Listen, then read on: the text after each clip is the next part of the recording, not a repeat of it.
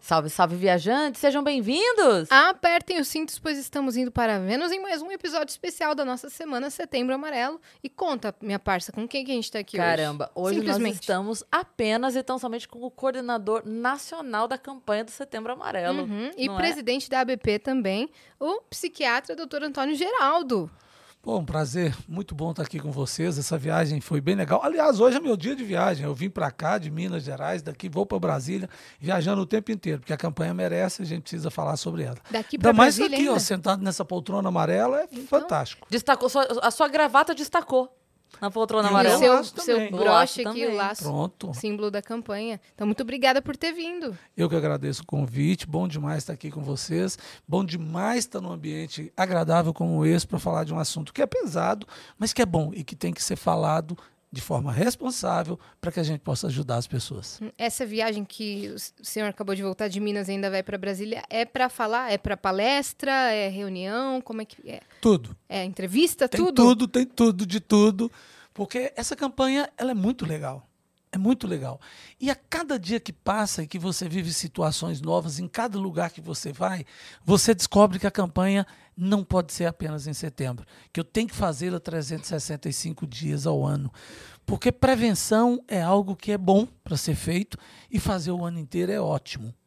E antes disso, nós precisamos ainda fazer promoção de saúde. Então, todos esses lugares têm algo que você aprende de promoção de saúde, promover saúde para todo mundo ficar saudável, legal, é, vivendo bem, e prevenção de doença, que é para quê? Exatamente para que não adoeça. E uma semana difícil essa semana. Teve uns, uns trancos e barrancos aí, mas bom porque vale a pena que a gente vê que está no caminho De certo. logística, você diz? De tudo, de tudo. De notícia, tipo. Olha o que, que eu vi essa semana. Pasmem vocês. Uma menina jovem, independência, comprando produto da dependência pelo iFood. Doideira. Falei assim, como assim? Como é que isso acontece? Então, você assusta, mas você tem que alertar os pais, né? Pais, oi, olha, dá uma olhada quanto você está gastando de iFood, quanto é que está indo para sua conta de iFood aí, fica de olho, né? Porque pode estar gastando muito dinheiro, está fugindo da realidade do que é o gasto do, do seu filho. E por quê? Às vezes é droga. Que dia que a gente imaginar? Que dia que a iFood imagina isso? Nunca. Não tem nem ideia.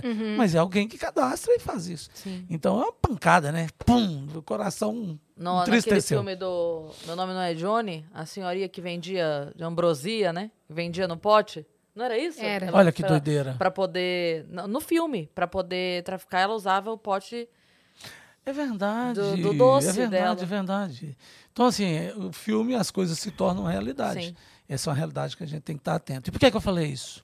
Porque aconteceram muitas coisas essa essa semana. semana. É porque abuso e uso de substâncias psicoativas, álcool e outras drogas, é a segunda causa de suicídio, de morte por suicídio. Então a gente precisa alertar os pais para se ligarem. Se liguem, preste atenção nos filhos, acompanhe os filhos, porque a segunda causa de morte, de óbito, né, de morte por suicídio é exatamente uso e abuso de substâncias psicoativas.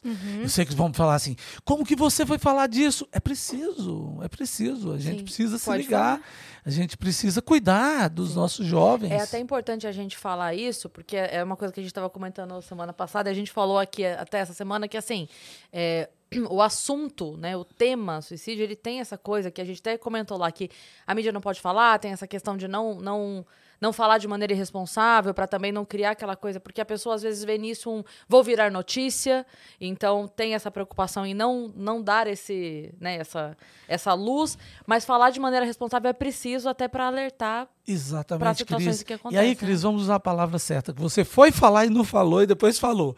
Que é o seguinte: não podemos noticiar. Noticiar, não. Porque noticiar é superficial. Você vai e noticia. Morreu hoje fulano de tal por causa disso e aquilo no lugar tal, fez isso, fez aquilo. Opa!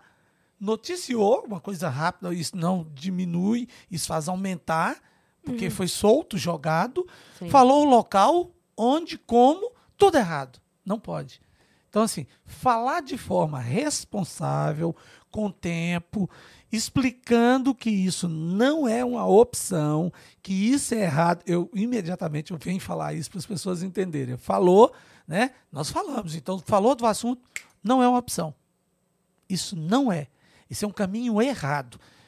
Quem pensar nisso, pensou errado, tem que pedir ajuda, tem que imediatamente agir no sentido de falar assim: Cris, eu estou pensando em suicídio, me ajuda? Ah, Yasmin, eu estou pensando em suicídio, me ajuda? Todos nós vamos ajudar. A pessoa que estiver trabalhando ali do seu lado vai ajudar. A pessoa que estiver limpando a rua vai te ajudar. Por mais simples que essa pessoa seja, por menor que seja a formação dela, porque ninguém faz uma missão de socorro. Todo mundo sempre ajuda. Uhum. Se você cair no chão gritando que está com a dor intensa no peito, as pessoas acharam que você está infartando, você vai ter ajuda. Por que, é que você não vai ter para quem te pede ajuda que está com ideias de suicídio, ideias de morte? Então, não é uma opção, não é a possibilidade, pensamento errado, caminho errado, a opção é a vida. E nessa opção da vida é pedir ajuda, ser ajudado. Suicídio é uma emergência médica. Então, assim, correr, chamar o SAMU, pedir ajuda, levar para um serviço de saúde, porque os profissionais de saúde vão ajudar. E sempre uhum. ajudam, tranquilamente. Até porque ninguém gosta, né? E nem pode fazer uma missão de socorro. Se você não faz isso, e a pessoa está te dizendo que está pensando em suicídio e tal, e você não faz nada, você está fazendo omissão de socorro. Uhum. Por quê? Porque quem fala em suicídio vai suicidar. Não brada por bradar. Quem fala vai suicidar. Aí eu citei aquele exemplo, eu citei, agora eu vou olhar para Yasmin. Eu citei o exemplo para Cris. Dividir, né? É. eu citei o exemplo para Cris, que tem aquelas pessoas que têm transtorno de personalidade, né? O que, uhum. que, são uhum. essas pessoas? Aquelas que falam assim: Yasmin, se você não vier aqui agora, na minha casa, não vier me encontrar, eu vou cortar meus pulsos, eu vou me cortar, eu vou fazer isso, vou fazer aquilo, tal, não sei o quê. Esses, essas pessoas falam de suicidar e às vezes não acontece na primeira ou segunda vez, e aí todo mundo fala assim: ah, quem tá chamando fala, atenção. fala, tá chamando atenção. Não é.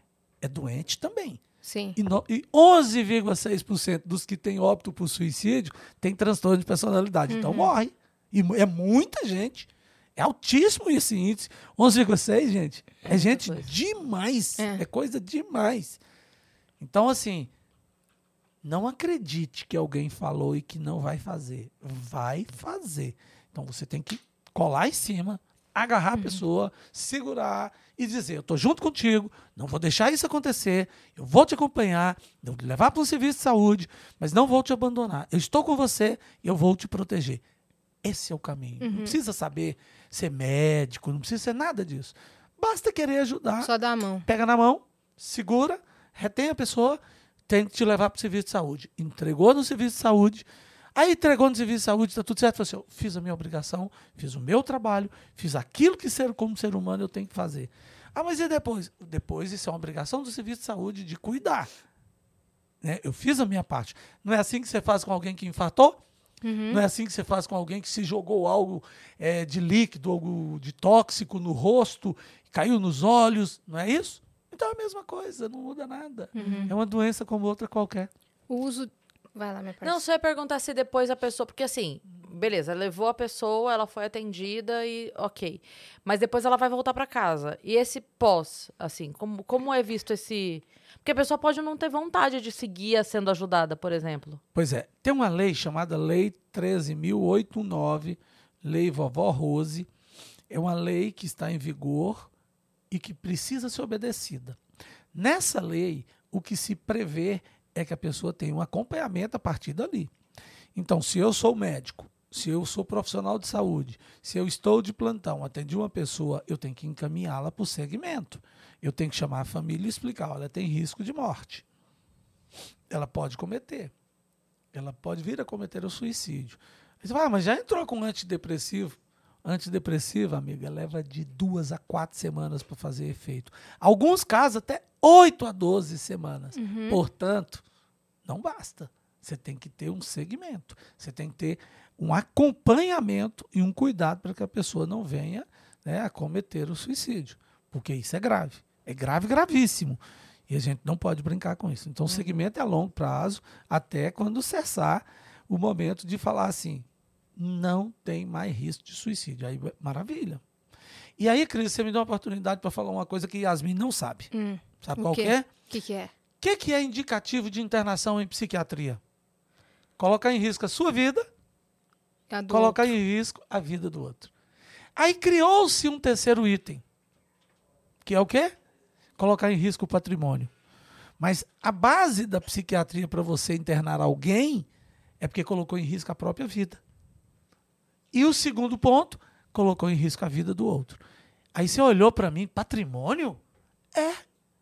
Se a pessoa, por exemplo, tem um quadro de bipolaridade, ela chega num lugar, compra um carro e te dá de presente. Opa, como assim? Ninguém dá carro de presente. Né? É.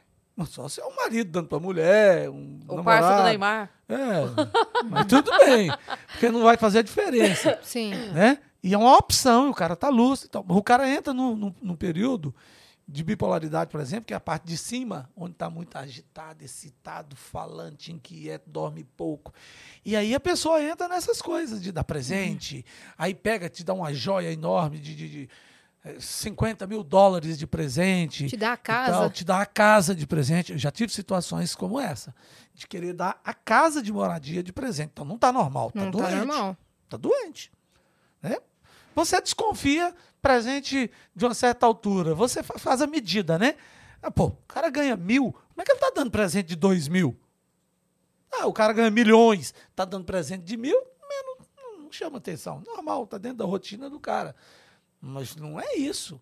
Então, fez isso, você está colocando em risco o patrimônio. E o patrimônio pode ser, por exemplo, Cris Paiva chegou num barzinho, beijou um cara, dois minutos depois beijou outro cara, dois minutos depois beijou outro cara. Que isso, hein, Ela está Cris? colocando em, em risco. rodo. É, e nem tá no Oktoberfest, né? Eu tô falando fora do Oktoberfest. Tá quase. Então, assim, opa, peraí, ela tá colocando em patrimônio o nome dela. Tal, tá errado. Esse comportamento dela tá estranho. E uma pessoa em um período é, de mania da fase bipolar, do transtorno de humor bipolar, pode fazer isso. Existe esse- essas si- situações. Eu já tive, por exemplo, embaixatriz que em 14 dias ela teve relacionamento sexual com 19 homens. Claro que ela colocou em risco o patrimônio dela. É uma embaixatriz fazendo isso assim. Não vem ninguém dizer que isso é normal. Não é. Ela estava doente. Ela jamais faria isso. Ah, não, você está dizendo isso só porque ela é embaixatriz? Não, porque o ser humano não faz assim. O ser humano não é cachorro. O ser humano, nem cachorro faz assim, né? Só se a cachorra estiver no cio e os outros fizerem, que vai chegando ali. Mas não é assim que funciona a mente humana. Então, isso é colocar em risco o patrimônio. O Entendi. patrimônio mental, eh, monetário, tudo isso é um cuidado. Isso é causa de internação. É porque você tem que proteger a pessoa. Imagina eu, médico, começo a fazer um monte de besteira e colocar em nome, meu nome em risco. Pô, levei 30 anos para construir meu nome, aí de repente eu faço besteira, né? Eu tô aqui e começo a fazer palhaçada e fazer coisa fora do padrão assim. Falo, que isso, o doutor pirou, é? Pirou, tá precisando de ajuda. Uhum. Isso é colocar em risco o patrimônio moral, patrimônio pessoal, patrimônio que você construiu. Uhum. Lá fora nos Estados Unidos, quando alguém é, é, vira seu tutor, é porque geralmente aconteceu um caso desses, né? Sim. Por exemplo, o caso da Britney Spears, ela teve aquele, aquele episódio de, de surto, Sim. e depois, eu não sei qual foi a ordem cronológica, não sei se foi depois desse episódio que a família, que o pai virou o tutor dela, mas foi por conta disso. Pra que ela colocou. em- É, isso, é, isso é um tempo, né? Tratou, voltou ao normal, tá bem, ok. Não, Que mas Foi tá que ela não conseguiu reverter depois. não conseguiu reverter. Só, Só agora, né? agora. Provavelmente, não é o caso para a gente discutir, porque eu não conheço o fato real, mas às vezes demora para reverter, porque a pessoa demora a ter adesão ao tratamento. Então a pessoa diz, pra, conversando com você que está tudo ok, que está tudo ok, mas não quer tomar o remédio, não quer tratar, não cuida-se. Sim. É, no caso dela, teve uma questão financeira muito grande por trás Teve. da família, já que tinha conseguido isso, ficar dominando administrativamente e financeiramente a situação. o Ela, dem- ambiente fez ela, ela demorou surtar. muito tempo para conseguir buscar um advogado por fora, falar, porque nem isso ela podia. Então ela não conseguia provar que ela estava bem, porque ela não conseguia autorização para falar com alguém que não fosse, sabe assim? Então se arrastou durante muito Aí tempo. é, é o isolamento do estrelato, né? O, o estrelato isola muitas pessoas e as pessoas às vezes ficam sem acesso às possibilidades eh, normais que qualquer outra pessoa tem, Uhum. o que é um problema isso. porque te distancia. Porque o médico em si, ele faz uma indicação quando a pessoa está bem, fala, está bem, está estável, cessou essa periculosidade, esses riscos, e aí vamos fazer isso de da pessoa voltar a fazer a gestão de sua própria vida. É. Mas o estrelato complica muito tudo isso e distancia muito tudo isso. Uhum. Tem algumas situações que são muito peculiares em função das características de cada pessoa. Sim. Porque, via de regra, o que a gente quer é E volta família- à vida normal. Tem família tóxica também, né? Tem relacionamento Sim. tóxico financeiro, Sim. como ela Sim. teve. Sim. Então, E não era o objetivo da família provar que ela tá bem. não, pelo contrário. Porque, se, É. porque, porque se provassem que ela estava bem, eles perdiam o controle financeiro sobre Entendeu? a vida dela, entendeu? É. Aí a gente valia tudo isso de fora. É uma visão. É. Quando está dentro de sua casa, muda tudo. Uhum. Porque o medo de voltar uma pessoa a ficar assim novamente é monstro. É enorme. Mas não é aceitável esse preconceito de teve é para sempre. Não. Isso é errado. E tem esse Tem preconceito cura, né? estrutural, que ele é muito comum. Por exemplo, o Estado. O Estado brasileiro ele criou um lugar para tratar os doentes mentais, chama-se CAPS Centro de Atenção Psicossocial. Que não pode ser dentro de uma UPA, dentro de um posto de saúde, dentro de uma UBS, tem que ser separado de todos lá, lá fora. Por quê? Por que, que eu tenho que trabalhar no lugar separado? Por que, que meus pacientes têm que ir a mim no lugar separado? Sendo que eu posso trabalhar no hospital geral, normal, como outro qualquer. Sendo que eu possa trabalhar no ambulatório geral, normal, como outro qualquer. Mas é o estrutural, é o estigma estrutural. Você cria que, aquele, que aquelas pessoas são perigosas. E, na verdade, 96% das pessoas que cometem violência não são doentes mentais. Então, o doente mental não é violento, ele é violentado muito frequentemente. Então, olha que interessante, né? A gente pensa, nossa, doente mental é violento. Não, o doente mental tratado é tranquilo, é ótimo, é fácil de lidar. Mas você cria essa coisa estrutural que distancia. O preconceito é tão grande, fala assim, mas doutor, você está falando que tem preconceito do Estado? Tem. Tem tanto que você pega 10 doenças que afastam do trabalho. 10. Nós temos milhares de doenças. Só da psiquiatria são quase mil doenças. Uhum. Então, 10 que afastam do trabalho. Você imagina que tem alguma que seja da psiquiatria, das 10 maiores, já que nós temos milhares de doenças? Não, não tem não uma. deve ter. Não tem uma. Tem cinco. Louco. Cinco das dez. Qual é a lógica? Então, que tem acesso, faça o tratamento, correto?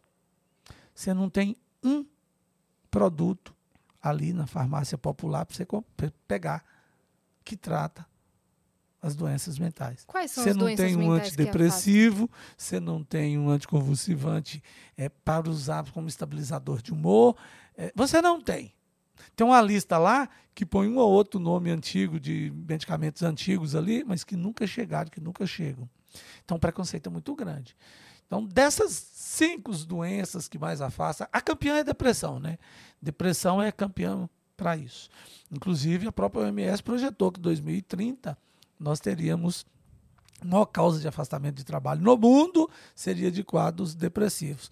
Mas isso projetou, porque depois da pandemia, minha amiga, a gente sabe que estamos agora. Brasil, nós somos campeões mundiais de, de percentual de pessoas com quadros depressivos. É importante falar percentual de pessoas, né? Que é claro que a gente não tem um número maior do que na China, né?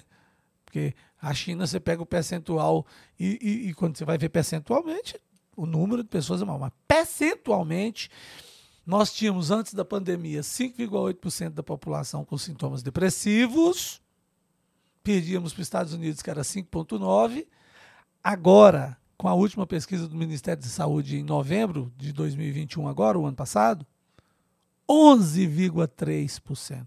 Então, nós pulamos de 5,8% da população, 10, 11 milhões de pessoas, para 23 milhões de pessoas com sintomas depressivos. Uhum. Arrebenta as pessoas, é um acabar com tanta gente deprimida, é terrível. E o pior, sem acesso ao tratamento, sem acesso aos antidepressivos. É, eu não estou falando nada aqui que tenha patente. Até porque vou falar meus conflitos de interesse para vocês. Eu não tenho ligação nenhuma com nenhum laboratório, nenhuma indústria de medicamento, de equipamento, eh, da indústria da maconha, da indústria do álcool, da indústria do fumo. Nada. Meu vínculo é zero com todas essas indústrias. Eu não tenho nem ações, viu, dessa área aí, porque a indústria da maconha hoje está lá em cima. É, porque mente, né? O povo acredita que existe maconha medicinal, não existe isso, não existe nada fumado que é medicinal e não existe nenhum medicamento derivado da maconha, nada derivado da maconha que trata doença psiquiátrica, zero. Onde estiver falando isso, você pode falar assim, Ih, é mentira, o doutor Antônio falou. E o documento é isso, tem isso documentado e anunciado, comunicado para a população nada? brasileira. Nada, nada, nada. Nada cientificamente Nada provado, nada. Não tem nenhum registro para tratamento de doenças psiquiátricas em nenhuma agência reguladora do mundo. E o da Anvisa, inclusive, não é chamado de medicamento isso que eles estão vendendo no Brasil, é chamado de produto. Inclusive, não tem bula, Cris. Tem um folheto informativo. E, inclusive, lá na própria Anvisa diz que não pode divulgar, não pode fazer publicidade e que não é medicamento, não pode ser chamado de medicamento e não é para tratamento. É um produto. Esse é o nome que dão. As pessoas estão usando. E as pessoas estão achando que pode usar e que tratam doenças psiquiátricas, por exemplo. Não trata. Trata doença neurológica, duas. Chama Lennox-Gastaut que são dois tipos de epilepsia, de convulsões, Sim. e para esclerose, que agora ultimamente veio, mas é só isso, doença neurológica e essas três aí. O resto é panaceia, o que está por trás é dinheiro, né? Muito- vende muito. Hoje você tem balinha, né, disso, você tem tudo isso. Quem quer usar, eu tudo bem, problema de cada um. Eu só tenho que dizer o real. Na psiquiatria não tem indicação para tratamento de nenhuma doença psiquiátrica. Você sabe que as pessoas querem me matar, né, quando eu digo isso, né? Tem um monte de psiquiatra que quer me matar porque eu digo isso, mas é verdade. Não tem. E nós soltamos isso como comunicado. Não só nós, a Associação Brasileira de Psiquiatria, soltamos isso, está no nosso site, está nas nossas mídias sociais, mas a Associação Psiquiátrica Americana também soltou. Aí depois que, que tem os duas, da brasileira e da americana, eu morri de rir, né? Eu falei, agora o que, que eles vão fazer comigo, né? Que agora a americana soltou, né? Então, assim, E as é ameaças comum à minha ainda. pessoa, eu falei assim, agora vai ameaçar os americanos também, né? Aham. Pronto, faça lá. Lá é mais comum. É. Muito. de canabidiol para É, mas não né? com essa mentira é, que estão fazendo no Brasil. Essa panaceia aqui que serve para tudo, para todos e tal. Você sabe por que, que usa esse nome, Cris? É, Maconha medicinal, você tem ideia? Yasmin? Por quê? Para diminuir a percepção de risco das pessoas. Ah, eu posso usar, porque até medicinal. O que, que tem a usar, né? Posso usar, é medicinal. Você estava falando que É o- só para isso. Isso aí aumenta o uso adoidado. É. O uso de drogas, ele te deixa mais vulnerável a doenças mentais, tipo depressão, ou causa alterações químicas no seu cérebro que você perde, perde o discernimento? Você falou que é uma causa grande de suicídio, de tentativa. Essa é as minhas danada, né, Cris? Ela foi lá, estudou e já sabe que a resposta para os dois é: os dois estão corretos. Nós temos uma coisa que é a genética, né? Que nós temos. E nós temos a coisa que é o chamado fenótipo. Genética é o que você traz hereditariamente. Estou explicando isso aqui, é óbvio, porque tem todas as pessoas aí que vão assistir, nem todo mundo sabe o que é isso. Então você traz né, no seu sangue, traz na sua genética, traz na sua hereditariedade, de família, que é assim que meus pacientes falam, né? é, que tem quadros psiquiátricos. Então tá lá, bonitinho. Então tá. Yasmin nunca teve um filho, nunca vai ter um filho. Então ele não vai ter, por exemplo, uma psicose puerperal, porque não teve puerpério. Não vai ter uma depressão pós-parto, porque ela não teve parto. Então ela escapou desse fenótipo, dessa coisa do meio ambiente chamado gravidez, que desencadeou esse quadro nela. Correto? Beleza. Antônio Geraldo tem tendência, mas ele nunca vai ter um quadro de esquizofrenia, porque ele não usou álcool nem usou drogas. Não desencadeou, não usou maconha, não usou cocaína, LSD, ácido, oxi, e 300 mil nomes que tem ainda de drogas por aí. Então nunca desencadeou. Mas o irmão gêmeo dele usou e desencadeou. Uhum. Por quê? Porque eu me expus a um fator ambiental que fez com que desencadeasse. Sim, Correto? correto. Então, este está o detalhe. O meio ambiente tem uma influência grande, álcool e outras drogas, repare que eu digo álcool e outras drogas, desencadeia. Esse é um detalhe importante. Ah, mas o senhor é contra isso? Aqui? Que a questão não é essa, eu sou médico. E médico tem que dizer a verdade exata. Pode agradar alguns, não agradar outros. O que, que eu posso fazer? Uhum. Eu tenho que dizer qual é o fato. As Se a pessoas pessoa escolhem fazer, quiser que seja consciente, né?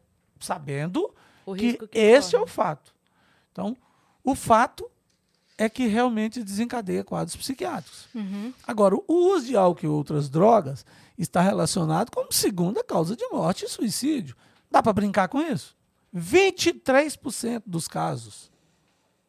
Não dá para brincar. É muita coisa. É grave, É gravíssimo. grave. Então, imagina. É quase um em quatro, né? Exatamente. É quase um em É um quarto, praticamente. Então é grave, gravíssimo. Aí, uma vez eu estava conversando com, com Lobão, e aí Lobão virou para mim e falou assim: Cara, é, eu sou sobrevivente e tal. Eu falei: Pai, Lobão, ô Lobão, tô falando de você aqui, hein? Beijo, Lobão. Ainda bem que é meu amigo, eu posso falar e não é nada escondido que eu estou falando. Ele, Lobão é muito inteligente, dos caras mais inteligentes que eu conheço, assim, pensa muito, lê muito, estuda muito, gosto muito dele. E o Lobão colocando o seguinte: eu sou um sobrevivente. Por quê? Porque, cara, roqueiro, usando drogas e, e tudo mais na vida, morre aos 27, 30 anos de idade. Não passa de terceira década, eu tô com 60. Então é isso. É por quê? Porque você entra num circuito que é perigoso. Se você vai entrar nesse circuito, ok, tudo bem. Isso, é- eu não vou discutir isso com ninguém. Mas ele é perigoso, você tem que saber que é E perigoso. tem outra coisa também da pessoa dizer assim, ah, mas fulano usa não sei quanto tempo nunca aconteceu nada, Beltrano bebe não sei quanto tempo nunca aconteceu nada. Mas as pessoas são diferentes, né? Até o quanto podem se submeter e a reação que tem em cada uma. Então, uma pessoa bebe uma latinha de cerveja tem o mesmo efeito que a outra bebe 10 e tem o mesmo efeito. Então, não tem dá gente pra você que fica comparar. violenta, Tem né? gente- é, então tem gente assim, que não, que fica com eu- sono, que eu- fica alegre. eu disse isso uma vez, estava conversando com uns amigos e a gente estava falando sobre isso, né? Eu não- nunca fumei nada, nunca bebi, não sou caretona. Por opção mesmo, nunca foi um problema, nem religioso, nem familiar, nunca, assim, só não quis, só não. E a gente estava conversando sobre isso e eu falei assim: eu não sei se eu sou uma pessoa suscetível ao vício, eu não sei. Pode ser que eu bebesse um- um- uma tacinha no final de semana e tivesse tudo bem. Pode ser. Pode ser que eu lidasse muito bem. Mas eu não sei. Agora, depois. É, é- é igual vampiro. Depois que entrou, o convite foi feito. Entrou, tá na tua casa. Enquanto eu não abrir a porta, a decisão é minha. Tá na minha mão o controle. Depois que eu abri a porta, saiu da minha mão o controle. Então eu não quero perder esse controle. É meu. Por que, que eu vou. Por que, que eu vou abrir mão desse controle? Então, eu não abro mão do controle. Muito legal o que você está falando. Vou pegar daí duas coisas para poder te contar uma coisa. Ah, os carros japoneses são muito bons, correto? Carro japonês, você roda 100, 200 mil quilômetros e não funde o motor. Uhum. Não é verdade? Não é assim? Sim. Alguns anos atrás, alguns bons anos atrás, quando Fernando Collor liberou a compra de carros para o Brasil, eu comprei um carro japonês. Ele fundiu o motor com 1.200 quilômetros. Olha, quando eu peguei o carro, ele já vinha ali por causa de rodar, porque tinha as coisas de levar para aqui, para ali, para não sei o quê. Na época não tinha essa facilidade de comprar carro, foi na época de Fernando Collor de Mello presidente. Eu peguei ele com 670 quilômetros, com 1.100 e poucos quilômetros, ele fundiu o motor. É assim, cada um é cada um. A predisponibilidade é de cada um. A Oscar Niemeyer fumou até os cento e tantos anos. É ele. Uhum. Eu conheço gente que fumou cinco anos e teve câncer de pulmão. Onde é que está você? A sua roleta russa vai bater que horas, né? Então, isso é de cada pessoa. É risco de cada um. Tem gente que toma duas cervejas e fica bêbado. Tem gente que toma uma caixa de cerveja e não fica bêbado, Sim. como o outro que ficou com duas cervejinhas. Eu tenho um amigo que vira à noite no barzinho com a gente, bebendo à noite. E tá, claro, fica altinho, saúde, mas não fica de forma alguma, tá ali conversando, lembra tudo, Porque o nada metabolismo é acontece. diferente. É. Isso aí você não pode é, é, correr esse risco, porque você não sabe onde você está. Qual é o ponto onde você vai ser pego. Uhum. Então, um café, Dani. Não corra favor. riscos, Aham. porque você não tem ideia. E qualquer um de nós, vamos deixar, por exemplo, um filho correr esse risco? A gente não quer. Deixar meu filho correr esse risco, minha filha? Não, não quero. Eu ontem ouvi de um cara falar assim pra mim. Uma pessoa que eu gosto muito. Ah, eu sou alcoólatra. Eu não consigo ficar sem beber. Eu bebo todo dia. Sai pra barzinho, vou pro boteco tal, não sei o quê. Cara novo, bonitão, arretado de bonito, fortíssimo, não sei o quê. E um amigo dele virou e falou assim: Cara, se eu tivesse a metade da ressaca que você tem, eu não bebia nunca. Uhum. Você fica com muita ressaca, tal, tal, tal. Su- su- ó, suscetibilidade de cada um, Uhum. detalhe de cada um. Sim. E ele já reconhecendo, com 40 anos, 42, 43 anos de idade, falou assim: Cara, eu sou alcoólatra, eu não aguento ficar sem, não, cara. Sabe, eu ouvia isso muito do meu pai. Meu pai é vivo ainda, graças a Deus, mas ele fumou a vida toda. E eu lembro que eu, criança, na escola, os meus desenhos de dia dos pais, sabe? Fazer um cartão pro papai. Meu cartão era, papai, por favor, para de fumar. O meu, eu botava aquele adesivo de proibido fumar, tudo no desenho assim, ó. É, Pá, pá, pá. pra parar. E eu ouvia isso sempre. Não consigo. não- Queria, mas não consigo. Queria, mas não consigo. Queria, mas não consigo. Sempre isso, a vida toda. Imagino, criança, adolescente, jovem, não sei o que, a vida toda. Quando, eu, sei lá, tem- eu tô com 41 agora, tenho, sei lá, uns 10, an- 10 anos, isso, mais ou menos. Um dia, meu pai foi parar no hospital. Foi parar no hospital, graças a Deus foi atendido a tempo, deu tudo certo. O médico falou pra ele assim: olha, é o seguinte, o senhor foi atendido dessa vez, deu certo, o senhor teve muita sorte de, de chegar a tempo. E esse a tempo, não só do, do- até aqui, mas aqui ter dado tempo de te atender e tal. Mas é assim, se o senhor botar um cigarro na boca, saiu daqui, botou ali na esquina, botou. só- aí não. Não vai ter jeito mais. E ele né? parou.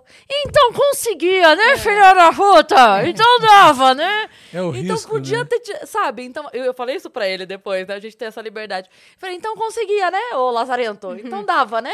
Então podia ter conseguido 30 anos antes. Precisava ter esperado chegar nessa hora pra Cris, conseguir. quando ele parou de fumar, e a qualquer momento que para, como você falou dele, ele deu para ele mais de vida, além do tempo que ele vai ter, de- mais ou menos 10 anos a mais de vida por ter parado de fumar. E é isso que as pessoas não entendem. O parar de fumar, e o depoimento mais pesado que eu já ouvi, foi o seguinte: eu fiz a última entrevista em vida do Chico Anísio. E eu fui na casa dele, ele chamou para ir lá para gravar, para que depois essa gravação fosse usada no Congresso Brasileiro de Psiquiatria, que ele era meu convidado para ir falar do tratamento dele de depressão. Uau. E aí, o Chico vira para mim, eu sacaneei você, podia ter trazido para você o DVD. Você arrumava um lugar para passar. Ah, ela, ia, ela ia morrer do coração. Mando, mando. Ele, ele diz o seguinte: um depoimento de 45 minutos que ele fez para mim. Na verdade, passamos uma tarde inteira conversando na casa dele, no apartamento dele, na Lambarra. E porque ele queria gravar, porque ele era meu convidado para falar no Congresso Brasileiro de Psiquiatria sobre o tratamento de depressão dele e tal, falar sobre preconceito. E ele pegou e falou: Não, vem gravar, porque eu não sei se eu vou estar em condições de ir ao Congresso aqui no, é, ia ser no Rio de Janeiro mesmo o congresso, no Rio Centro. É, então é melhor gravar para ficar garantido. E ele não conseguiu. ele não conseguiu. Faleceu antes. É, não, mas ele estava mal, UTI na época tal. Quem foi foi a esposa dele. E nós passamos o DVD dele que ele queria. Nossa. E ele diz o seguinte: o grande erro da minha vida foi fumar. A grande besteira. E olha que casou oito vida- vezes. Se ele É. considera esse o grande erro, é porque é grande erro mesmo. É o que ele falou. Ele estava com o aparelho, estava com um balão de oxigênio do lado e tal. E disse: o grande erro. Fumar é o que acabou comigo, que me arrebentou. Ele era muito forte. Não posso falar de Chico, eu sou apaixonado, genial, cara com 16 profissões, não dá nem para falar nada. É. Foi uma das melhores, foi a melhor tarde da minha vida, com passar essa tarde com ele, ouvindo e aprendendo ali e tal. E ele disse o seguinte: Eu faço tratamento psiquiátrico há 24 anos. Eu não seria 20% do que eu sou se não fosse os antidepressivos, se não fosse o tratamento que eu faço. Cara, isso eu nunca mais esqueci na minha vida. Isso para mim, duas coisas. Ele dizer sobre a importância do tratamento psiquiátrico para ele, ele foi assim, o maior humorista do Brasil de todos os tempos, ele dizer isso e ele dizer que não seria 20% do que ele é se ele não tivesse feito o tratamento dele. Então, assim, ó, qualquer um pode adoecer, qualquer um pode ter doença a qualquer momento da vida, qualquer um pode é, apresentar um quadro desencadeado por drogas, por álcool, é, piorar quadros. Muita gente fuma assim, mas quadro de, fumar faz depressão? Não, mas elimina bem o efeito dos antidepressivos. Então, às vezes, a pessoa fica trocando de antidepressivo, aumentando a quantidade de antidepressivo. Mas por quê? Porque fuma, porque usa cafeína demais. A cafeína corta o efeito do antidepressivo. Por quê? Porque aumenta o metabolismo hepático. E aí elimina o antidepressivo. O cigarro faz isso. Então, olha, quanto é legal a gente poder falar isso aqui para tanta gente Sim. que assiste né, o podcast, que acompanha vocês, uhum. para a gente alertar. E aí, pessoal, vamos cuidar melhor da saúde mental? E aí? Vamos repensar nossos hábitos e o que nós fazemos? Sim. Né? Isso é importante demais. Falando em galera que assiste, a gente não deu os recados. Meu Deus. A gente embargou aqui na conversa. Caramba, é né? verdade. Vamos então, vamos botar. Porque senão as pessoas precisam mandar as perguntas. Ah, é, tá. Olha verdade. só, se você tiver dúvidas para mandar para o Dr. Antônio, manda lá em nv99.com.br barra Vênus, que é a nossa plataforma. Lá a gente tem limite de 15 mensagens, então manda rapidinho. Elas custam entre 100 Sparks, ou seja, 10 reais, e 300 Sparks, ou seja, 30 reais. Você pode mandar vídeo, você pode mandar áudio, você pode mandar texto, o que você quiser dentro da lei, tá? Senão aqui nosso, nosso grande Vitão está moderando as perguntas, tá bom? E você pode mandar sua propaganda pra gente fazer aqui no final por 4 mil Sparks. É isso. Se você estiver assistindo a gente pela Amazon, tiver, pela Amazon, toda vez eu troco, pela Twitch, tiver uma conta da Amazon, você pode linkar a sua conta da Amazon com a sua conta da Twitch. Isso vai te dar um sub grátis por mês e você consegue apoiar o nosso canal sem gastar dinheiro. Então, linka a sua conta da Amazon com a sua conta da Twitch e dá o seu sub pra gente. Hoje eu não vou dar o recado de canal de cortes, porque se você vem sempre aqui, você vem sempre aqui, você já sabe o, canal, o recado, né? É Você isso. sabe, é isso. Pronto. Né? Quando Temos a uma pessoa pergunta, surpresa. dá vontade de responder não, né? Sim, porque Posso estamos aqui fazer? há 355 episódios falando, Falando que pode. que pode. A pessoa pergunta, você pode? A gente fala, não. Ela manda e-mail perguntando se pode. É isso. Fala, Queria não, autorização. Eu falei, não dou. Porque eu tô falando que pode. Você Em tá todos os assistindo o programa e episódios. pergunta se pode, então não pode. Então você chegou de paraquedas, você não sabe. É, a gente tem uma surpresa pro senhor. Ai, que Olha legal. só que legal. Ah, que top! Adorei. Olha aí, ó. Até com um lacinho aqui.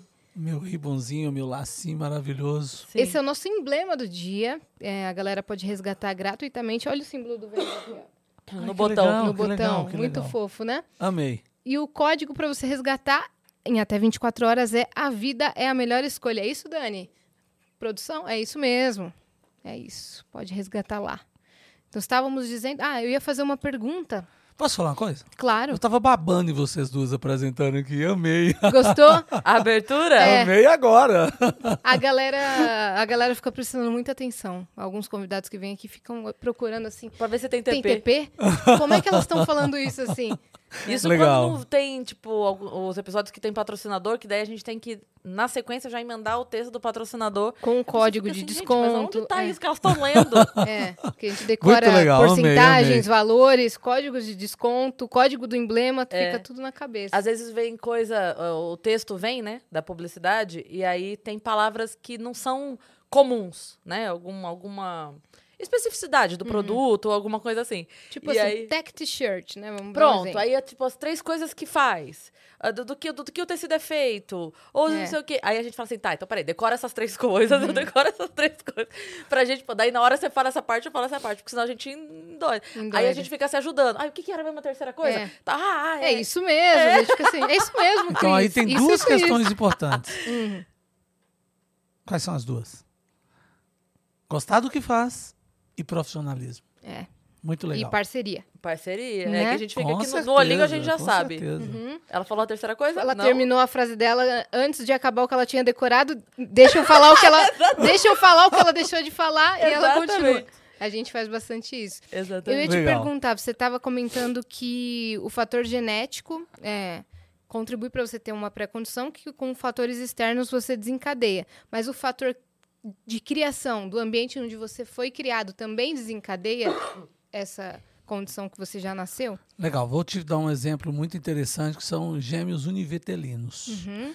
Gêmeos univitelinos, o que, que é isso, né? Vamos dizer aqui para todo mundo entender o que, que é gêmeos univitelinos. São clones. Gêmeos idênticos. É, são idênticos, são clones, mas o meio ambiente vai modificando. O senhor assistiu aquela série, eh, um documentário, Three Identical Strangers, que é Não, Três não Estranhos. Idênticos, Não, da Netflix? não. Fala exatamente sobre isso. Mas a gente tem a pior das doenças mentais, que é a esquizofrenia, que é a mais complexa, mais difícil de tratar, que a gente chama de o câncer das doenças mentais. O que, que acontece? 50% de coincidência de existir, mesmo criando no mesmo ambiente ou em ambientes separados. Então, assim, o meio tem muita influência, mas não é definidor porque só 50% são gêmeos idênticos e apenas há manifestação nos dois em 50% dos casos. Então, essa é a resposta para a gente pensar como um todo. Tem importância? Tem. Tem um valor eh, nesse contexto de definição? Tem, mas não 100%. Não quer dizer que os dois vão ter as doenças porque eh, tem a mesma genética, mas mostrando que o ambiente tem uma influência. Sim. Né? Ne- Nessa Bastante série que eu grande. falei, mostra exatamente que o ambiente tem influência, porque são três gêmeos univitelinos que não sabiam da existência um do outro, porque desde pequenos eles foram designados para um projeto de que, sem saber, né? Então eles foram para um lar adotivo para serem estudados por, por psiquiatras para ver o que, que é genética e o que, que é fator criação. E aí, é, cada um foi, foi criado por uma família, eles nunca souberam disso. Eu já contei até isso aqui no Vênus, que um Mas dia... é muito interessante. É muito interessante, né? Um dia um foi para uma faculdade nova, e ele chegou lá, todo mundo cumprimentando ele com outro nome. Tipo, oi fulano, oi fulano. Chegou uma menina e deu um beijo na boca dele, tipo, ele, ele ficou assim, o que que é isso? E aí disseram, é, você é fulano. Ele falou, não, meu nome é tal. E aí ele descobriu esse irmão gêmeo idêntico, e aí eles, os outros dois foram atrás do terceiro, e aí descobriram tudo e tal.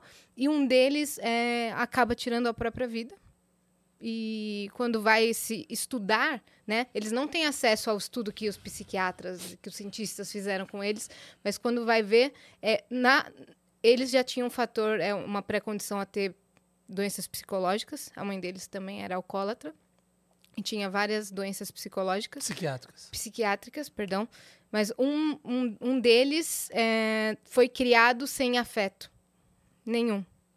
Um deles ele não teve afeto do pai nem da mãe, não, ninguém se preocupava muito com ele e foi esse que tirou a própria vida. Então, mu- muito interessante esse documentário. Isso é muito bom que você está falando. Eu vou querer ver esse documentário. Depois você me dá o nome certinho que eu vou.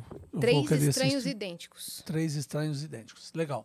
Porque tem alguns fatores de proteção. E esses dias eu assisti uma pessoa dando aula e a pessoa falou que com o aspecto moral em relação ao suicídio, que é aquela cobrança de não suicidar e tal, que era ruim. É, você, ah, mas como eu não posso fazer isso? Porque minha mãe vai brigar comigo, vai ter um problema, minha, eu vou suicidar, minha mãe vai brigar comigo, né? Mas assim, eu vou decepcionar minha mãe. Mas pensa isso mesmo, porque é uma dubiedade. Eu quero suicidar, mas eu não quero. É, eu quero, mas não, não quero fazer, porque na verdade a pessoa está com um momento de adoecimento mental. E nesse adoecimento mental é que vem o pensamento, ele pode vir e ir embora. Basta você abraçar, segurar, dar a mão, conter a pessoa e falar que você vai ajudar, que você vai levar para ter ajuda. Às vezes passa aquele impulso. Que é contra a natureza humana, né? Exatamente. É, é- é meio É o que único animal que suicida é o ser humano, né? É, é- é meio que assim, aquele, aquele distúrbio, aquele momento, fazendo, tentando convencer a pessoa a fazer, um- fazer uma coisa que é contra a natureza dela, né? É. Perfeitamente. Isso é tão real do que você está falando, Cris, que assim, ó, durante a pandemia houve uma diminuição dos índices de suicídio. Sabe por quê? Medo da morte iminente? Porque todo mundo concentrou-se em sobreviver. Uhum. Então a energia foi voltada para isso. Sobreviver, sobreviver, pelo amor de Deus. Quer morrer, não. Quer pegar esse Covid, não, pelo amor de Deus. Foi isso que todo mundo fez. Só que aí a pandemia desencadeou um mundo de Outras quadros psiquiátricos nas pessoas. E agora, no pós-pandemia, nós estamos tendo muito suicídio exatamente porque presença de muitos quadros psiquiátricos eclodiram e as pessoas adoeceram e aí Se tem doença mental não tratada ou tratada inadequadamente, a pessoa vai caminhar por um caminho ruim. Que é o quê? Aí agora vamos explicar, né? Toda vez que fala de suicídio tem que explicar. Você tem uma dor psíquica intensa, muito forte, por depressão, são os Ds da vida. Depressão, desespero, demência, dependência química. Esses Ds da vida, e tem mais uns dois Ds que nós vamos citar, leva você a uma dor psíquica muito forte. E essa dor é tão intensa, tão intensa, por exemplo, a dor de perder um filho. É uma coisa sem medida, nem nome isso tem. Eu costumo dizer sempre isso. Você perde um pai, você fica órfão. Agora você perde um filho, fica o quê? Nem nome tem para isso. Uhum. Porque é uma a dor muito forte. Aí você tem uma visão lacunar em túnel. E, e o que é que enxerga? A única saída é o suicídio. É errado, erradíssimo. Porque essa visão em túnel, que é o estreitamento cognitivo, esse estreitamento te tira a capacidade de discernimento como deve ser, aí enxerga essa opção errada, que não é a opção, que é a única saída é o suicídio. Ponto. Isso é o que acontece e que a gente não pode deixar. Então, assim, se alguém tiver com esse estreitamento cognitivo, com essa visão em túnel, com essa coisa que só enxerga naquele rumo que é a única saída ao suicídio, está errado. É porque está doente. Tem de tratar. Isso é importantíssimo dizer, que aí a gente ajuda salvando vidas. Uhum. Normalmente a pessoa, é, ela consegue... Na, eu digo assim, na maioria dos casos, dos casos, a pessoa consegue sozinha identificar e procurar ajuda? Ou ela já está num nível que ela não consegue nem identificar que ela está com esse problema? Quando você está adoecido, você não tem um padrão definitório das coisas. Via de regra, a pessoa sabe que está doente, mas às vezes não sabe que tem saída. A pessoa sabe que tem algo errado, mas às vezes não sabe que caminho tomar uhum. ou o que fazer. Por isso que a gente tem que o tempo inteiro alertar a todo mundo se esse pensamento existir, está errado. E aí, vamos ensinar mais uma coisa aqui? Vamos lá, Cris? Bora. Quando é que é doença e quando não é doença? Muito bem. Se tiver desconfortável, pode puxar mais, tá? Se não, tranquilo. Tranquilo. É, é, que eu fico querendo ficar mais perto aqui de vocês aqui, ó. Quando é que é doença? Quando é doença? É. Não, eu tô triste. É doença? Não, é um sentimento. Não, eu tô triste já tem uma semana. É uma doença? Ainda não. Vamos ver se tem mais coisas. Ah, o que, por exemplo? Ah, tô com desânimo, sem prazer, sem alegria, sem vontade mudou meu apetite, eu estava com muito apetite. Aí o outro chega para você e fala assim: ah, eu estava com pouco apetite. Aí um vira para você e fala assim: tô dormindo demais. Aí o outro fala assim: tô dormindo nada. Porque tem uma alteração de apetite, alteração de sono, alteração ou para mais peso. ou para menos. Para mais ou para menos. Mas, na sua maioria, é um buraco.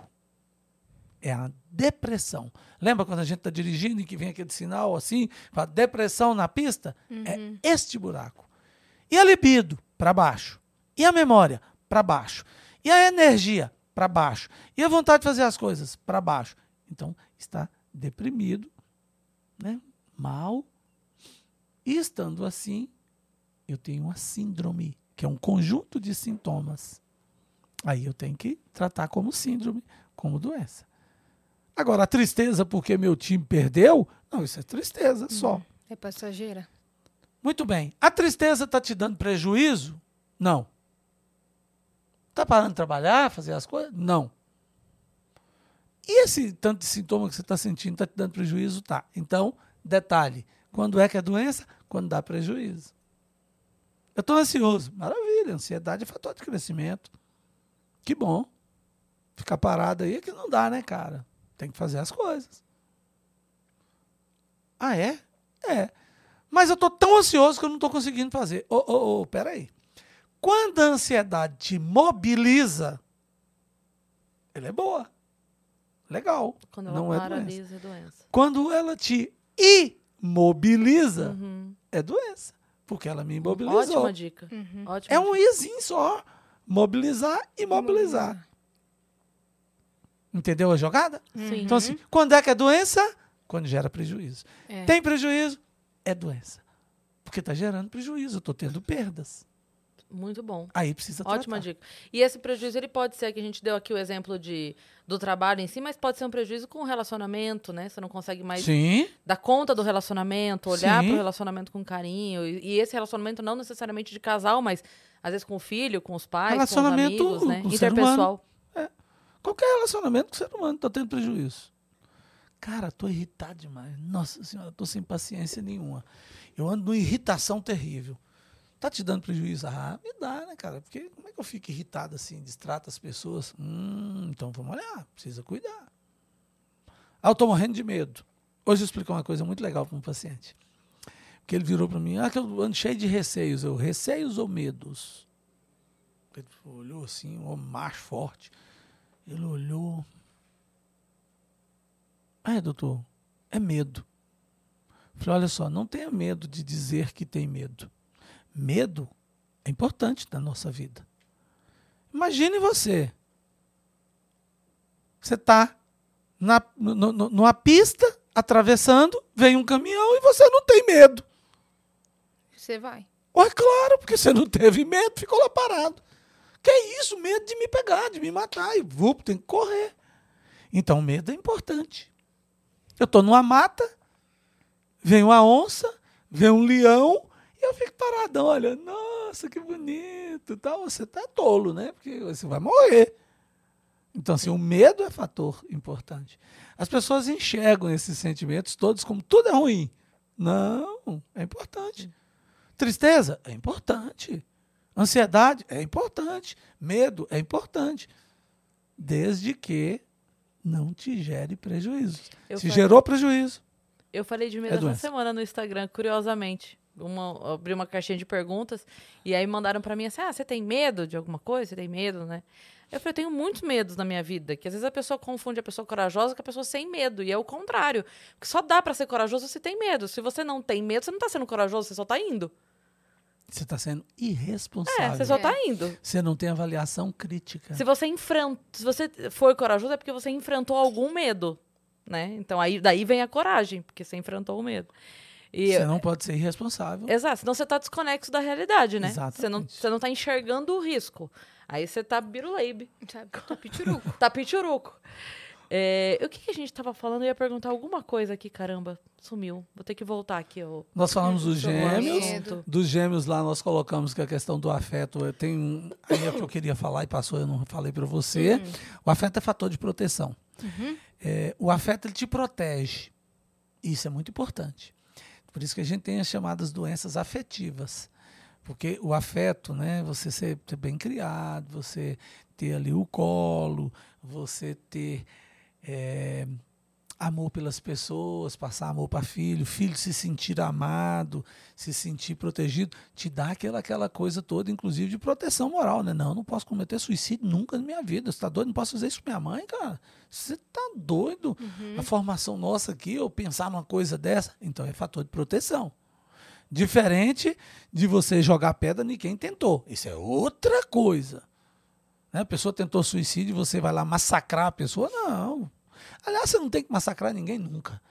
E toda vez, então, que, que é problema e que a pessoa errou, você tem que conversar, deixar claras as, as consequências de tudo aquilo, mas jamais massacrar. Massacrar é desnecessário, né? Você não precisa fazer isso com ninguém. É. Mas quem tenta suicídio, então, você tem que ter um cuidado especial.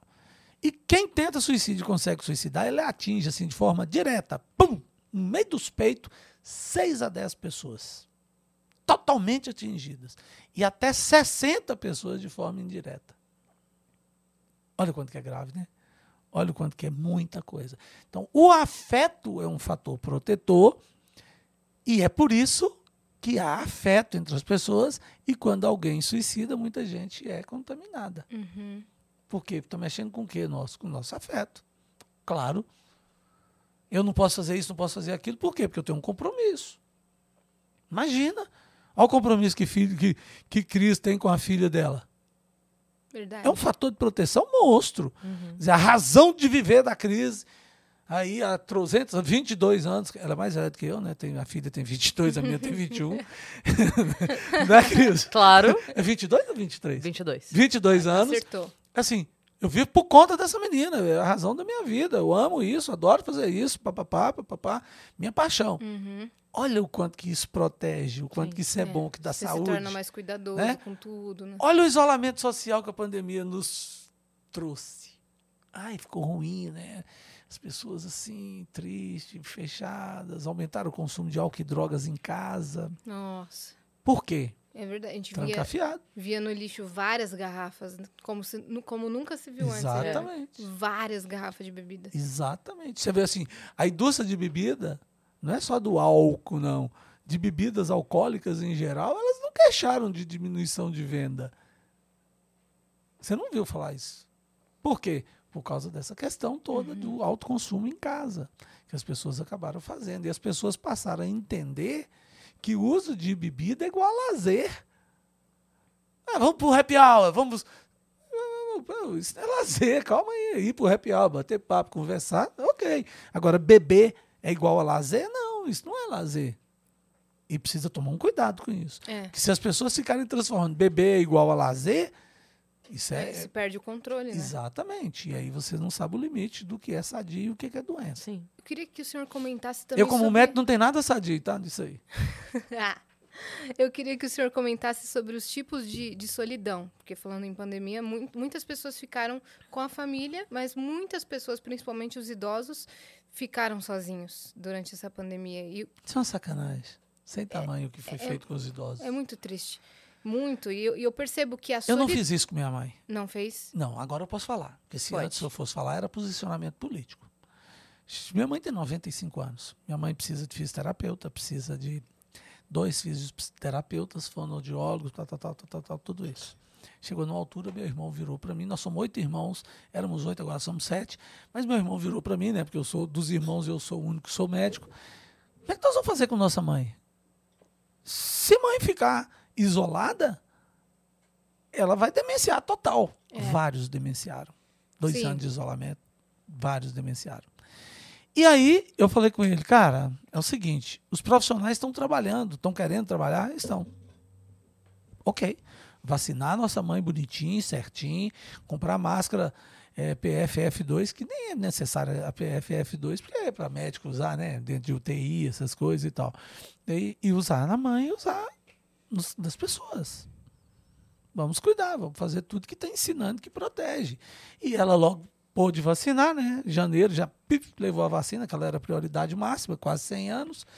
E vida que segue, nós tivemos que colocar, porque senão ela tinha piorado muito. Uhum. Não é um fato isso? Você isola um idoso, É. ele não está ouvindo nada, não está Não tá conversando com conversando. ninguém, Exercitando não está habilidade, exercitando né? nada. Quando liga a televisão, só vê notícia ruim, morreram, morreram. Quer dizer, quando é que é a minha vez? Que hora que vai chegar em mim? Como é que é?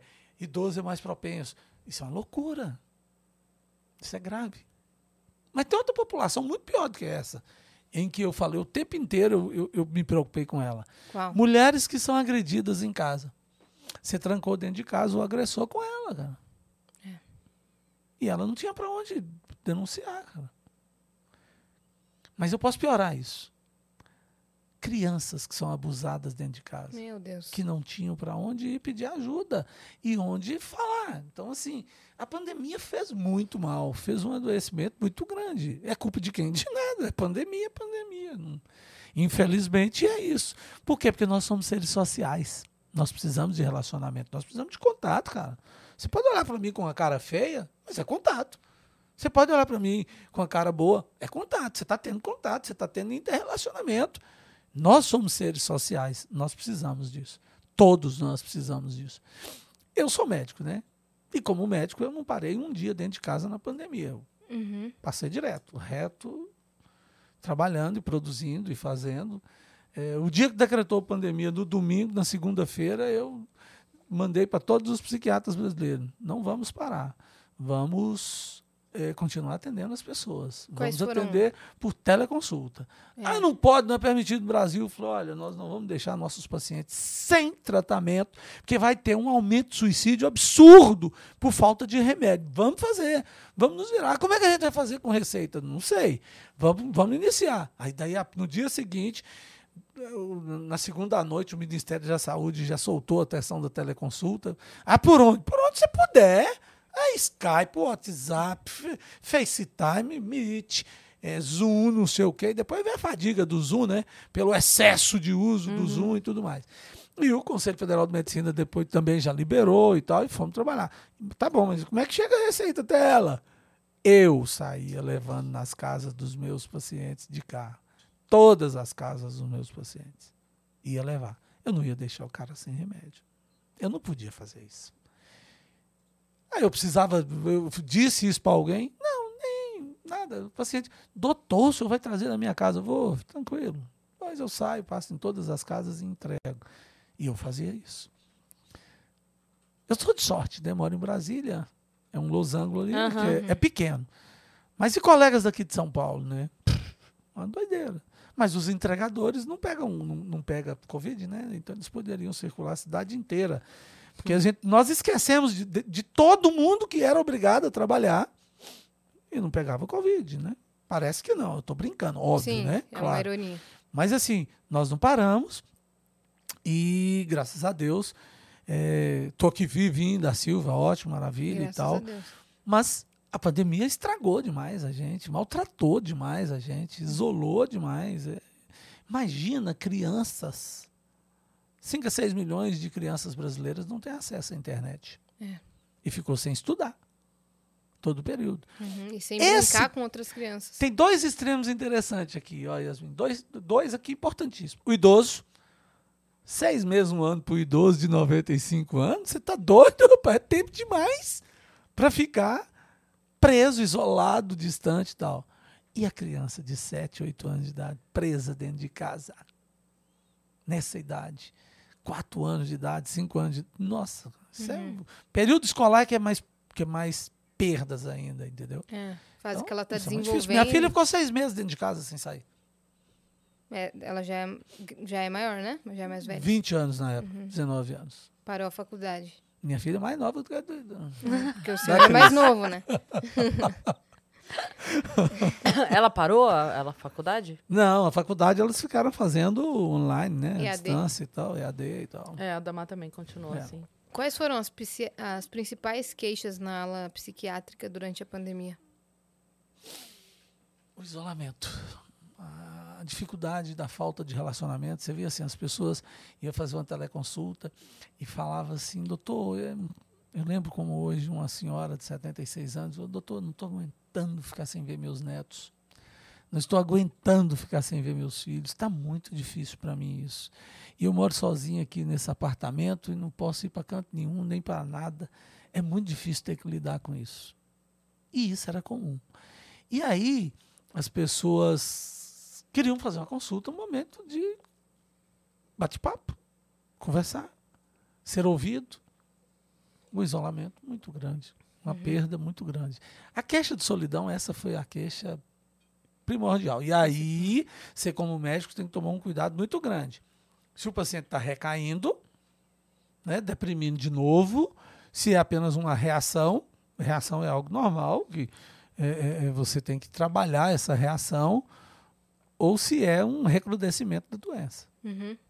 Então, todos esses, mas teve de tudo. Teve gente de alta que voltou a adoecer, que já estava de alta. Teve gente em tratamento que recaiu, porque não aguentou o isolamento, o distanciamento social. e aí o que a gente apregoava sempre para todo mundo. Olha só, o distanciamento é físico, gente. Você está a 4 metros de distância ali, 3 metros, você não tem como contaminar o outro. Aí eu comecei a ensinar pacientes, por exemplo, pega seu carro e vai dar volta. Anda pela cidade. Você não está contaminando ninguém nem nada. Você só está andando pela cidade, qual é o problema? Não há problema nenhum. Você não tem que ficar trancado isso, dentro sim. de casa. Eu fiz isso. É, a gente qual fez isso problema? também. Passei de carro. Quando, ah, é, eu, eu tava na casa da minha mãe também, né? Távamos nós quatro, eu, minha irmã, minha mãe e minha filha, as quatro lá, trancada. E que foi ótimo, porque em quatro você já consegue, né? Jogar um Facilita, baralhinho, já dá pra, né? Facilita. Dá pra conversar e tal. Então, a gente conseguia isso. Mas aí a gente fazia isso, às vezes colocava, porque minha mãe sentia muito falta de sair. Então, ah, vamos dar uma volta. Eu colocava no carro, dava uma via a cidade, via coisas assim. Exatamente. E volta pra casa, não encontrou com ninguém, não, não tocou em nada, tá tudo certo, voltou embora e pronto. Eu moro numa área de casas. E eu dizia para os meus vizinhos, dizia para meus pacientes. Uma paciente fez isso e era muito engraçado. Depois ela me mandava foto e contava. Ela saía para fora da casa dela, os filhos vinham de carro, botavam cadeiras na rua e eles ficavam batendo papo. E eu dizia, isso aí não tem problema algum. Vocês estão distantes 5 metros, 10 metros distantes batendo papo. E ficavam batendo papo. Falei, Sim. faz isso com sua mãe, por favor. Pede seus filhos para fazerem isso. Sim. Porque isso é importante. Uhum. Eu moro em Brasília, minha mãe mora no norte de Minas Gerais. Eu saía de carro, dirigindo sozinho, lá, não quero saber. Uhum. Eu tinha que ir, eu não tinha como não ir deixar minha mãe. Eu ia ficar sem ver minha mãe não sei quanto tempo. Eu não. É, O que é que eu estou fazendo de errado? Nada, estou distante dela. sim. Né? Meti a máscara, viajava 700 quilômetros dirigindo sozinho para ir lá para fazer isso. Por quê? Porque tem que fazer. Uhum. E eu Então, fiquei. Distância física. eu fiquei responsável pelo mercado. Então, eu morava com a minha mãe, né? Mas a gente tem uma, é, eu tenho uma tia, que é irmã da minha mãe, de 76 anos, que mora sozinha. Então, ela precisava de auxílio. Meu pai, que também, é, ele é, como fala, fator de risco? É, tá dentro Ele, do ele é do grupo risco. de risco e também mora sozinho. Então, eu tinha acabado de comprar meu primeiro carro, e aí eu fiquei responsável por fazer toda essa via sacra de, de mercado. Então, eu ia com três listas pro mercado, a da minha mãe, da minha tia e do meu pai. Aí, pegava, comprava tudo, higienizava os pacotes e deixava na minha tia. Aí, pegava e ia no meu pai. Depois ia para casa, me tirava toda a roupa lá fora. Nossa, era todo aquele, aquele negócio De de astronauta. De astronauta. Dando, Exato. dando banho no saco de arroz, né? Isso, A gente a gente começou a- passou por esse momento. E aí, isso, isso a- além de ajudá-los, me ajudou bastante, porque eu Com me sentia, certeza. me sentia Claro. Útil. Claro. Também, o Instagram também salvou muito. E salvando a vida deles, né? E Sim. cuidando deles. Levava minha tia ao médico, exatamente. Exatamente. Falando no, no Setembro Amarelo, que é a nossa principal, é a nossa, nosso principal tema aqui essa semana, por que foi escolhido setembro? De onde surgiu? Como é que surgiu a campanha, já que o senhor é coordenador nacional? Pois é, veja bem.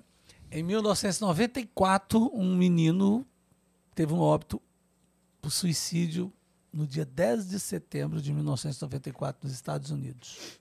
Claro, esse óbito por suicídio foi porque ele não teve assistência para tratamento, para cuidar do quadro psiquiátrico dele, porque quem cuida salva.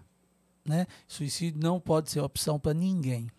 Engraçado, né? Parece aquelas coisas que você tem de falar, mas tem de repetir mesmo isso. Sempre que falou de suicídio, que alguém suicidou, tem que dizer, não é opção. Isso é ausência de tratamento adequado. É, quem procura ajuda tem tratamento adequado, não suicida, porque essa não é a opção. Esse menino chamava Mike M. Era um menino sabia muito de mecânica, sacava tanto de mecânica que ele pegou um Mustang velho, reformou todinho, pintou de amarelo e ele circulava pela cidade nesse Mustang velho reformado, lindo. Coisa de americano. Americano gosta muito de fazer isso. Sim. Maravilha. Isso abalou a cidade inteira a morte dele. Então eles pegaram laços amarelos para as pessoas terem. é, eram relacionados ao quê? Ao Mustang amarelo. Para as pessoas fazerem a relação do Mustang, que era para o Mike, uma homenagem ao Mike, entre aspas, porque suicídio não tem homenagem nenhuma Uhum. né? As pessoas falam assim, em setembro nós homenageamos, nós comemoramos, não tem nada disso. Não Não, comemora comemorar, é. nada, nada, nada. Mas foi uma maneira de acalentar o coração dos pais. E aí fizeram esse lacinho e escreveram no laço. Né? Um laço escrito. Se você precisar, vírgula, peça ajuda. E virou esse ribbonzinho, esse lacinho dobrado amarelo em que a gente usa, que é para chamar a atenção às pessoas de cuidado, suicídio é algo muito presente na- nas nossas vidas, vamos cuidar adequadamente para que isso não aconteça. Ponto. Esse é o mote. A partir dali, aquela coisa cresceu todo ano, atingiu os Estados Unidos inteiro e depois a OMS pegou para ela e transformou numa campanha mundial. Uhum. Eu conheci isso em 2013. Ao conhecer em 2013, eu falei, cara, esse troço eu tenho que fazer Brasil inteiro. Vai ser minha missão de vida. Não dá para ficar assim. Nós tínhamos 9 mil e poucos suicídios por ano no Brasil, registrados. Que na verdade é quatro, cinco vezes mais, porque não se registra tanto do ponto de vista médico quanto não médico, tal, não tem os registros adequados. E em 2014 eu lancei a campanha no Brasil. Em 2015 essa campanha cresceu muito com outras instituições entrando. Mas me deu muito medo, porque de lá para cá nós passamos de registrados 9 mil óbitos para mais de 14 mil óbitos por ano no Brasil, um a cada 38 minutos. A gente sabe que é muito mais. Vou dar exemplo para falar assim: por que, que ele está falando isso? E não explica. Politraumatizado. Não, foi suicídio. Envenenamento. Não, está no atestado do óbito de envenenamento, mas foi suicídio. Uhum. Intoxicação. Não foi intoxicação, foi suicídio. E aí vai. Além daqueles casos que as pessoas escondem para poder receber o seguro, as pessoas não vão declarar que foi suicídio, porque aí não recebe seguro de vida, foi tal, um acidente. toda. Acidente. E aí vai. O que é que acontece? Todas as doenças, como cânceres, AIDS, até Covid, os índices de morte caíram com o passar do tempo. Todas. A quantidade de gente que morria por AIDS em 1980 era muitíssimo alta. Hoje, você não vem falando, ah, morreu por AIDS. Não. Fica anos, 30 anos tratando e tal. Então, caíram todas as mortes. Mas por suicídio só sobe. Se a morte por suicídio só sobe, e tem gente que vem falar comigo que o que está fazendo é prevenção do suicídio, eu falo, e como prevenção do suicídio se só sobe? Uhum. Por que, que só está subindo? A ausência de política pública na área de saúde mental que seja digna e que dá acesso ao tratamento aos pobres, às pessoas que necessitam. Uhum. Tá? O que é mostrado e demonstrado e que diz que faz suicídio é só da boca para fora, porque não faz suicídio. Nós não temos no Brasil campanha, a não ser a campanha Setembro Amarelo que nós empreendemos, mas não somos governo, nós não temos como chegar a todo mundo, a não ser quando a gente tem a oportunidade de vir num mega podcast desse aqui, vir aqui no Vênus para poder falar disso. Aí é outra coisa, você tem uma chance. Mas a gente tem como pagar isso né? Esse número de horas na televisão, esse número de horas no Instagram, esse número de horas no podcast, esse número de horas de páginas e páginas de jornais que a campanha nos dá, não temos. Uhum. Isso aí são milhões e milhões. Nós ficamos 45 minutos lá, lá na, na, na 10 horas da manhã na Globo, como é que chama? Na Fátima Bernardes, lá todo mundo com um ribonzinho e tal, tal, tal. Como é que isso paga? É impagável, é sem chance. Não sei quem pode pagar isso, né? Em termos comerciais, você sabe o que eu estou falando. Sim. Né? Impagável. Então, isso é que nos move, que assim, ó, vamos correr atrás, todas as oportunidades. Ah, você vai sair de Brasília, vai lá, Montes Claros, vai pegar um avião para ir a São Paulo para participar desse podcast, para voltar para Brasília ainda hoje. Vou. Por quê? Porque eu vou chegar em pessoas que eu só chego através desse podcast. Sim. Através das duas eu chego. Senão eu não vou chegar. É. E aí a gente salva a vida. Salvou uma? Tá ótimo. Maravilha. Já tá bom demais. Mas a gente salva muito mais e muito mais. Só que tem que falar com responsabilidade. Não é noticiar. É falar da saída, da solução. Falar nisso, vamos colocar aqui www.setembroamarelo.com. Não tem BR. Esse é o nosso site com tudo que você precisa. Ah, eu preciso de posts que eu quero colocar no meu Instagram. Vai lá e tira lá, faz o download, bota sua marca, bota Vênus lá, ó. Tá ABP, Conselho Federal de Medicina, apoio Vênus. Uhum. É? ABP, Conselho Federal de Medicina, apoio Cris Paiva. Fica à vontade. Tudo foi estudado, analisado, tudo tá lá direitinho para ajudar. Não é falar por falar, não é dizer por dizer tanto que o Setembro Amarelo é uma marca da Associação Brasileira de Psiquiatria. E por que, que eu criei a marca? Por que, que me veio essa ideia? Para ter responsabilidade técnica no que está fazendo. Para você ser responsável pelas informações que você está passando. Porque senão você passa informações de forma irresponsável. Sim. E não pode ser assim. É. né? A pessoa aparece lá no Instagram, entra em contato comigo que eu vou te ajudar. Hã? E se for um pedófilo? E se for uma pedófila? Ninguém fala pedófila, né? É. Mas existe. Eu conheço um, um- um menino que foi engravidado por uma mulher de 40 anos, um menino de 13 anos. Então, assim, e se for isso? Ela, ela engravidou dele, é isso? É. Ele ia para casa dela estudar com o filhinho dela de 13 e ela engravidou dele. Meu Deus. Fecha a boca, Cris. Nossa, é desesperador. É, você chegou de boca aberta, e é mesmo, é para ficar de boca aberta. Não, não é acreditável um negócio desse. Mas existe. Então a gente tem que tomar todo esse cuidado. Sabe aqueles negócios de botar na caixinha? Ah, me procure aqui no Instagram que eu te ajudo. Como assim? Que isso? Aí, liga que eu. Liga como assim? Não é, é gravada a ligação? Tem uma vigilância do Estado sobre essa ligação? Não, não tem. Então, como é que você tem O garantia? senhor tá falando do número. Qualquer número que se ponha por aí, qualquer coisa que se, se, se apresente por aí, você tem que perguntar: é gravado? Ah, a BP Tem não controle? isso? Não. Não, porque não há controle. E se eu for um pedófilo e entrar num serviço desse qualquer, como é que os outros vão saber? A gente apoia ligar para 192 para o SAMU e pedir ajuda. Ou diz que 100, ou diz que 180, que é do governo, são os números do governo, que tudo é gravado, é registrado, você tem lá, vai lá, olha, lê e segue. A gente apoia isso. Entendi. Qualquer outro que criar, então tá, é gravado. Mas é quem, profissional de saúde de nível superior que atende, não é. A, a gente apoia isso. quem que tá do outro lado da linha naqueles números de prevenção ao suicídio? Qualquer pessoa entre 18 a se- a dez- a 60 anos que faça um curso de 40 horas, 50 horas e tal, e tá ali atendendo e tal. Mas você tem Eu achei controle? que eram, que eram profissionais Não, não. Formados. Brasil não tem hotline. Meu Deus. Brasil não tem hotline. Estados Unidos, sim. Você tem um hotline. Então, você pega profissional de nível superior, que atende a linha, tem treinamento em suicidologia.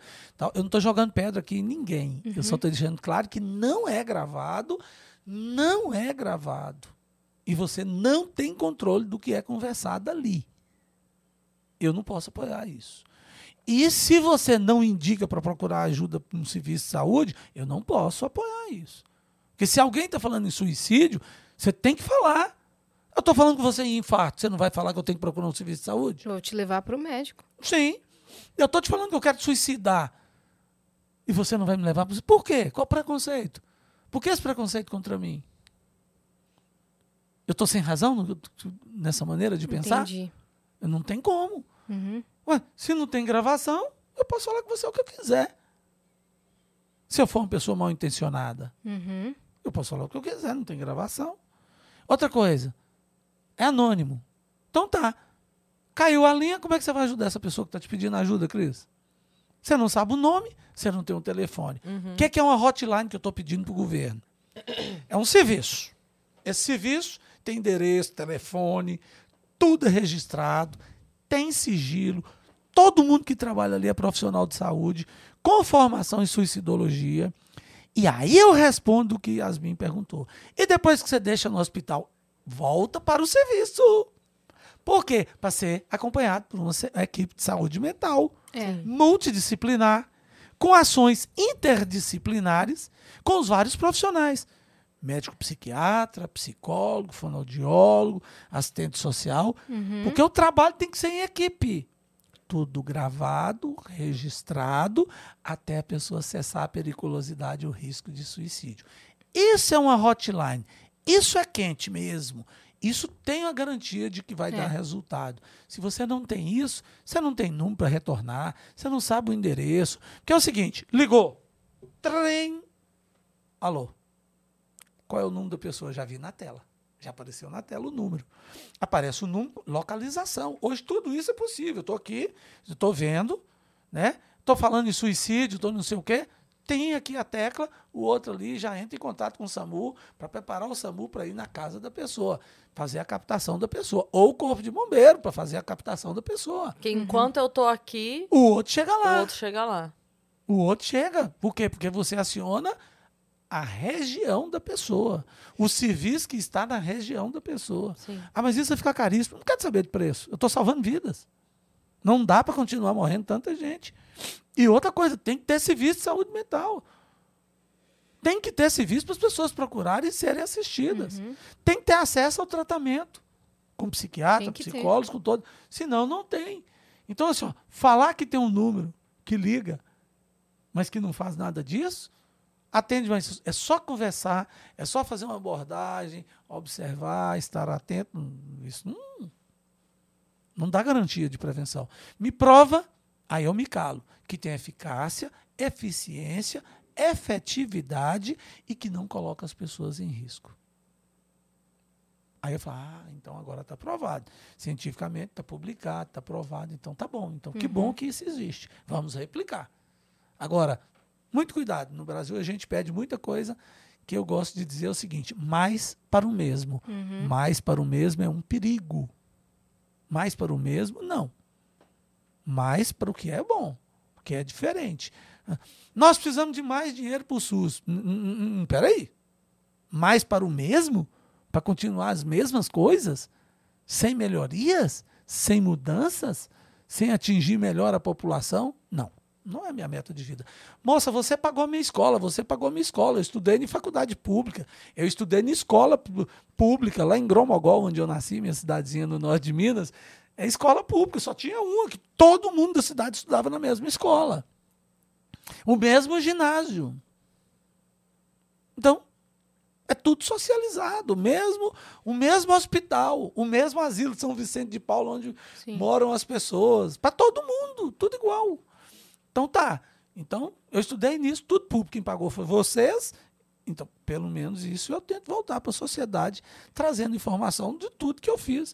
Né? Aí depois fui para Montes Claros estudar na Unimontes, que é pública. Aí eu fui para Brasília para fazer residência médica no, no- na Secretaria de Saúde na Universidade de Brasília, que são públicos.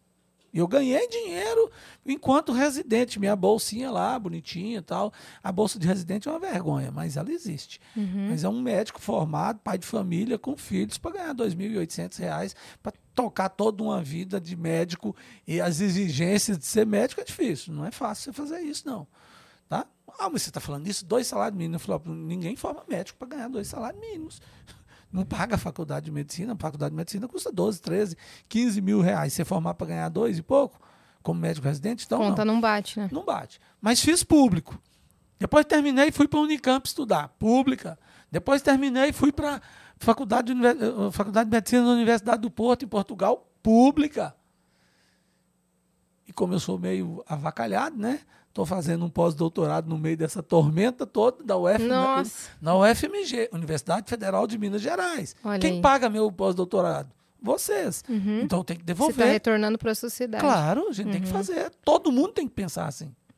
Eu tenho uma dúvida agora sobre medicação, sobre remédio. Eu vi um post outro dia de um cara que tomou, acho que é Zolpidem o nome? Zolpidem é o nome do remédio? É, se for nome comercial, não vou deixar você falar, mas esse nome aí é um nome genérico, pode Tá falar. bom. Ele tomou isso e acabou fazendo uma compra de uma viagem durante a madrugada de 9 mil reais. E quando ele acordou, ele não lembrava disso, ele viu pela fatura. Essa pessoa, ela pode alegar que estava sob, sob efeito de, de remédio? Ou se ela fizesse algo pior, por exemplo, sei lá, violentou uma comprovar, né? pessoa, ela, ela pode alegar que ela estava sob efeito de remédio? Alegar, ela pode, Yasmin. Agora, provar, não tem como provar. É muito difícil isso, porque você não tem como provar. Existem esses relatos de algumas pessoas de usar determinados medicamentos e ter essas viagens ou sair do ar ou ter esses, entre aspas, sonambulismo e tudo mais. Fato é, já que você levantou a bola, eu vou, né? Cortar. Jogador de vôlei e tal. Né? Vou deixar passar, né, Cris? Deixa passar ou não? Não, não. Então tá. Uso racional de medicamentos é a coisa mais importante que a gente tem que fazer. A maioria das pessoas que fazem isso é porque fez automedicação. E aí, nós temos que explicar para as pessoas: não podemos automedicar. Sim, não podemos. E pior ainda, usar essas substâncias e ainda meter ainda bebida alcoólica, aí é o caos. Então, automedicação com abuso de álcool e outras drogas, pior ainda. Lembrando que a automedicação não é só decidir tomar o remédio por conta, é mudar a medicação, né? Uhum. Mudar a Também. quantidade. Qualquer, qualquer mudança que você É alterou, automedicação. você se automedicou. É que às vezes a porque pessoa pensa assim, não, mas o médico sua. mandou eu tomar, é que ele mandou tomar 5, eu tô tomando 10, então tá errado, Tá né? errado do mesmo jeito. É. Está inadequado. O uso racional de medicamentos é algo que eu venho é, é, falando a minha vida inteira. Medicamento é bom ser usado, mas a diferença entre remédio e veneno é a dose. Então você tem que tomar muito cuidado. É. Remédio é muito bom. Bom demais. A, a- a minha vida inteira eu salvei vida de milhares de pessoas por causa de antidepressivos, estabilizadores de humor e tal. Mas a diferença entre a dose, o, o- o- remédio o veneno é a dose. Então a gente tem que tomar muito cuidado com isso. Automedicação não se deve fazer nunca. Jamais. Mas assim, ó, sua resposta é: não tem como provar isso. Não tem. Não, não tem como provar. Eu posso mentir e falar que eu tomei um remédio e por isso que eu fiz uma besteira. E aí? Uhum. Mas não é só essa besteira que a pessoa pode fazer. porque Várias outras. a pessoa é, tem a, aí independentemente de estar ou não sob efeito de remédio, tem a lei de proteção ao consumidor, né? Ele não conseguiria, porque se foi no dia seguinte logo, em menos É, de uma 24 semana horas. você pode cancelar. Então, Então, pode. então, na verdade, às vezes tem essas desculpas e tem muita, tem muita, é, muita fala sobre medicamentos no mercado que isso tem uma má intenção por trás. A, a, a- a má intenção que tem por trás é para dizer que medicamentos fazem mal. Fazem mal se for automedicação, se for tudo isso. Se você tem um médico, se você tomou um remédio, ele te deu uma situação dessa de sonambulismo, vamos dizer assim, de fazer coisas sem saber que estava fazendo, né? Vamos colocar assim. Você avisa o médico, o médico suspende. Sim. Eu não vou Muda, manter nenhum né? remédio que te dá um efeito colateral que te prejudica. Fala, então você teve um efeito completamente adverso. Isso não é o comum, não pode ser assim. Vai trocar a medicação. Essa medicação, alguns falam dessas histórias aí. Aí a gente fica naquela, o medicamento faz mesmo ou é lenda, né? E eu prefiro não responder para as pessoas não saberem se faz mesmo ou é lenda, para não usarem. Exato. Se você precisar um dia e tomara que não precise, É, aí você vai descobrir. É. e comunica para o médico.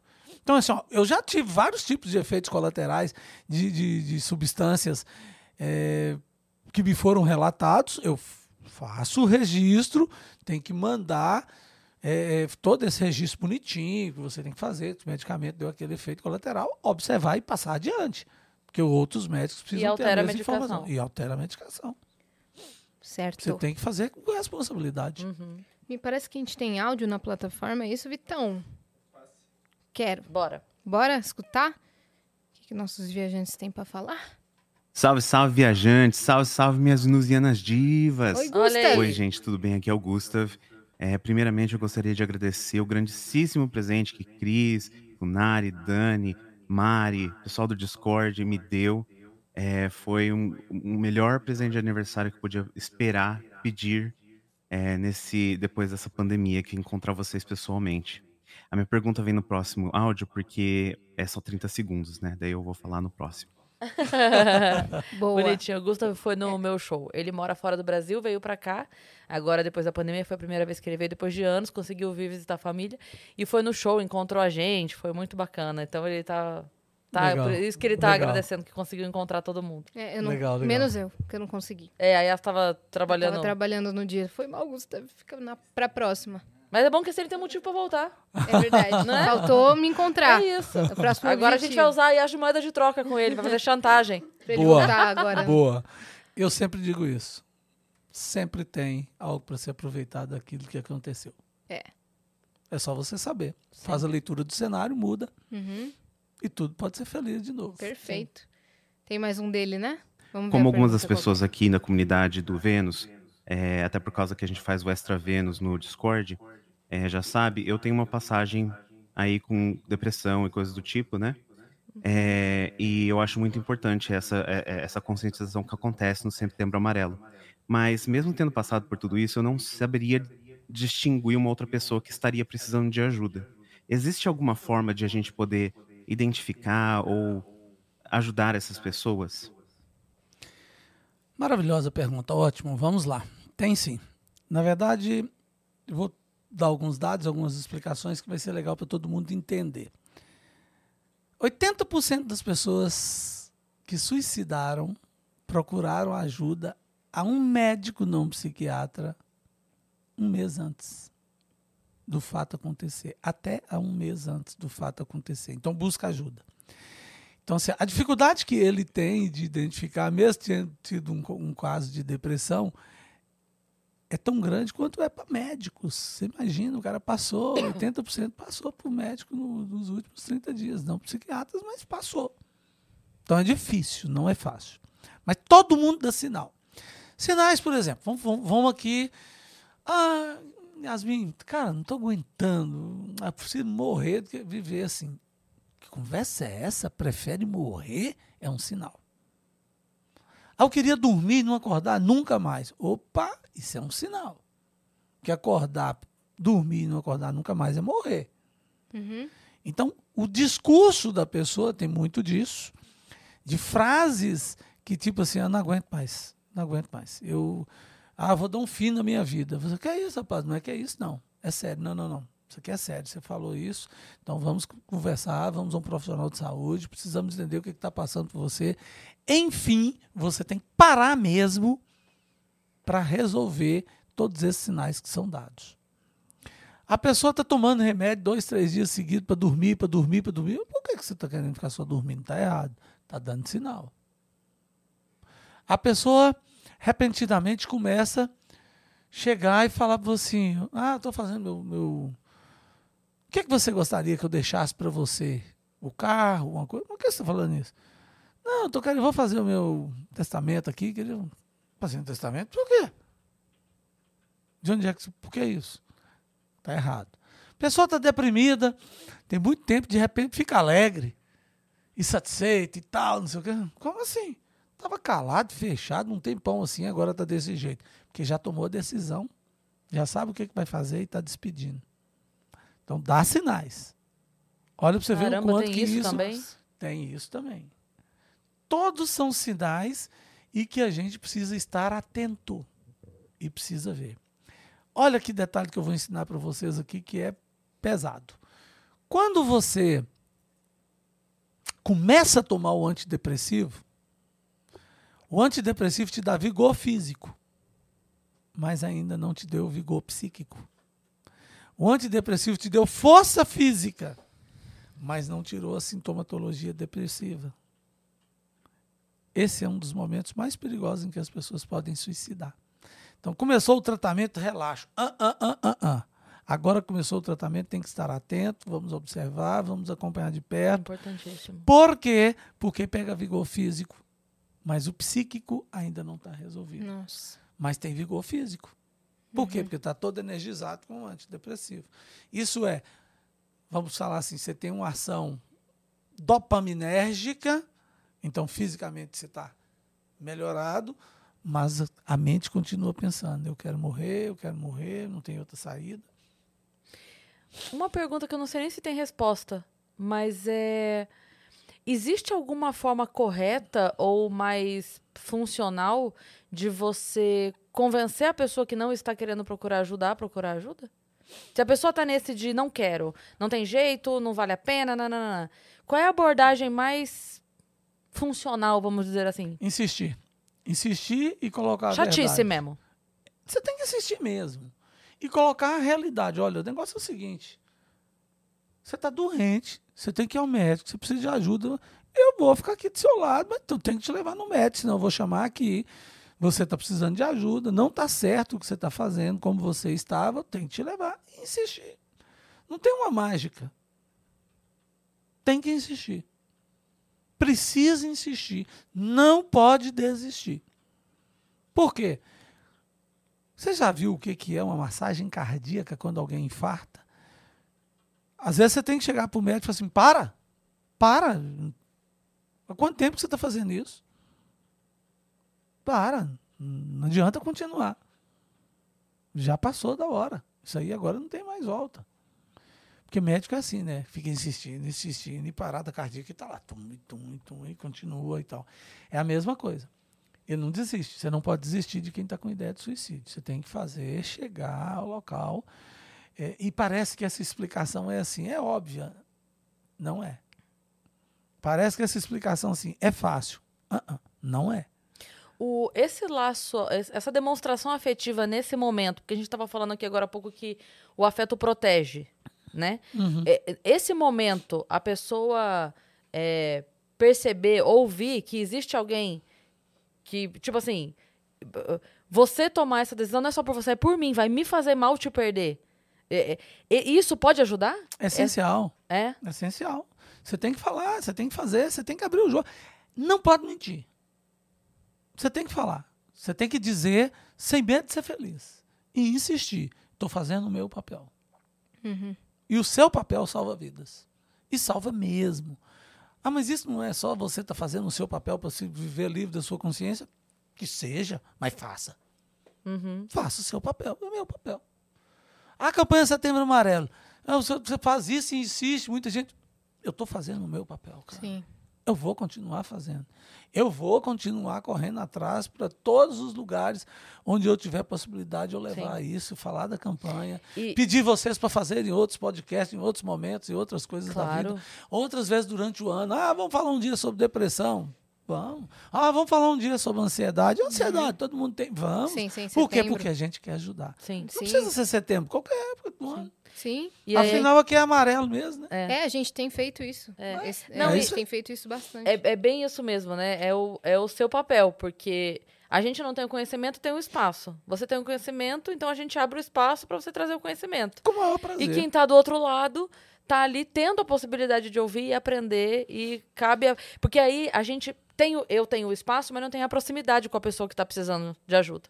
Você tem o Exatamente. conhecimento, mas não tá lá do lado. E então a a, pessoa que tá lá lembra- do lado tem o espaço e tem o Lógico. conhecimento. E aí lembra, Cris, a gente lembrar assim para as pessoas só, ô, olha só, é, Antônio Geraldo tá aqui trabalhando de graça, fechou consultório para te ajudar, cara.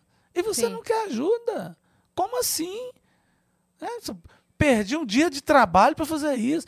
Ah, você está alegando isso? Não, eu estou alertando sobre isso. Né? Nós estamos trabalhando para o seu bem. Então, por favor, Falta você trabalhar junto vamos com a trabalhar gente. conosco. Uhum. Aí a pessoa vai falar assim: ah, mas eu não consigo.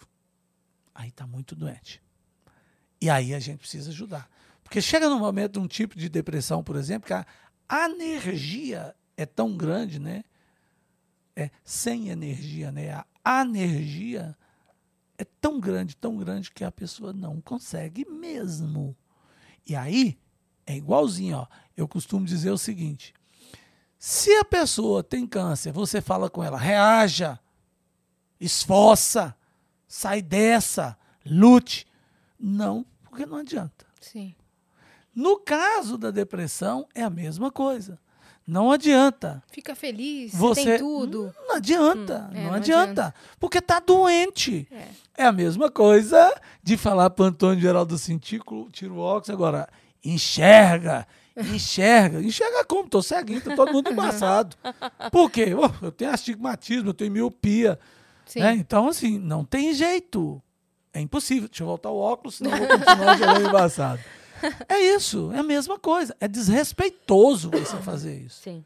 Você tá doente. Sim. É. Eu vi uma vez um, um quadrinho na internet que falava assim, que a pessoa falava, nossa, mas por que, que você tá depressivo, tem tanto motivo pra ficar feliz? Ela falava, por que, que você tem asma, tem tanto ar? Exatamente. Essa, esse quadrinho, essa quadrinha Não é é? maravilhosa. Eu Adoro essa quadrinha. então, então por quê? Não, mas que não é, não é uma decisão da pessoa estar assim. Ela Uma está das, doente. É uma uma das grandes energias que eu peguei na minha campanha, eu tenho essa campanha do Setembro Amarelo e tenho a campanha também do, do Psicofobia é um crime. Quer dizer, o preconceito contra os doentes mentais é um crime. E é mesmo, é uma sacanagem.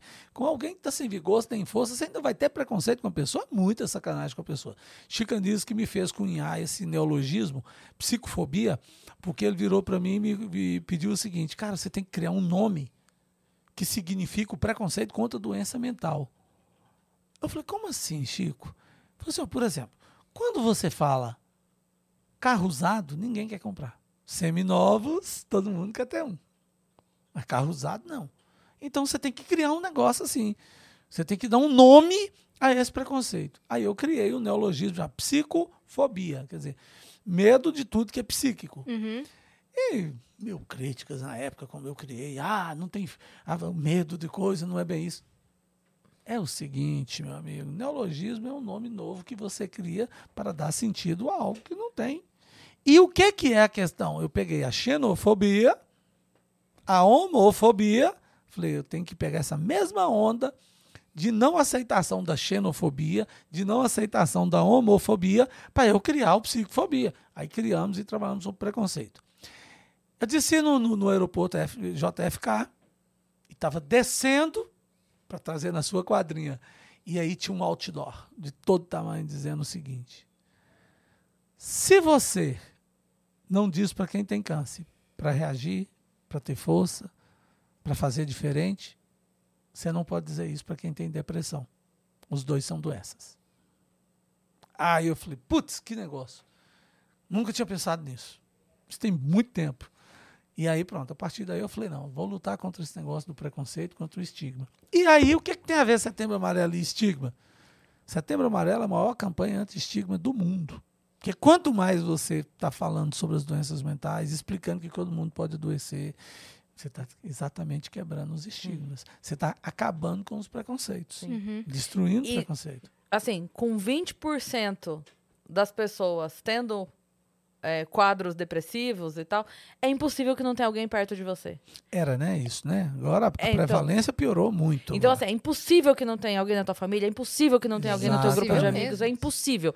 Então, Exatamente. tem que ter muita falta de empatia para não, assim, para olhar para isso com desprezo, para olhar para isso com preconceito, para olhar para isso, porque assim, é aquela coisa, né? Se, é, se um em cinco tá tendo problema, se quatro perto de você não tem, é você que tá tendo problema. Então, Você né? é muita falta de empatia. É muita falta de É. empatia, porque E o quadro depressivo é, é muito sofrido. Sim. E assim, é uma coisa gostosa. Você tira a pessoa da morte em vida e volta para viver. É. E o cara volta no seu consultório e fala assim: Nossa, como eu estou bem. Agora eu estou feliz. Agora eu estou bem. Você fala, putz. volta a brilhar o bom." olhinho, né? Putz. Eu tenho uma dúvida sobre, sobre esse pós-tratamento. Depois que a pessoa tem alta e o tratamento dela finalizou, tem como prevenir é, de que essa depressão volte? Promoção da saúde, prevenção de doenças. Aí você tem como prevenir, como, por exemplo, psicoterapia, atividade física. São, são medicamentos, eles tratam. Tem depressão leve, você trata só com psicoterapia e com atividade física diária.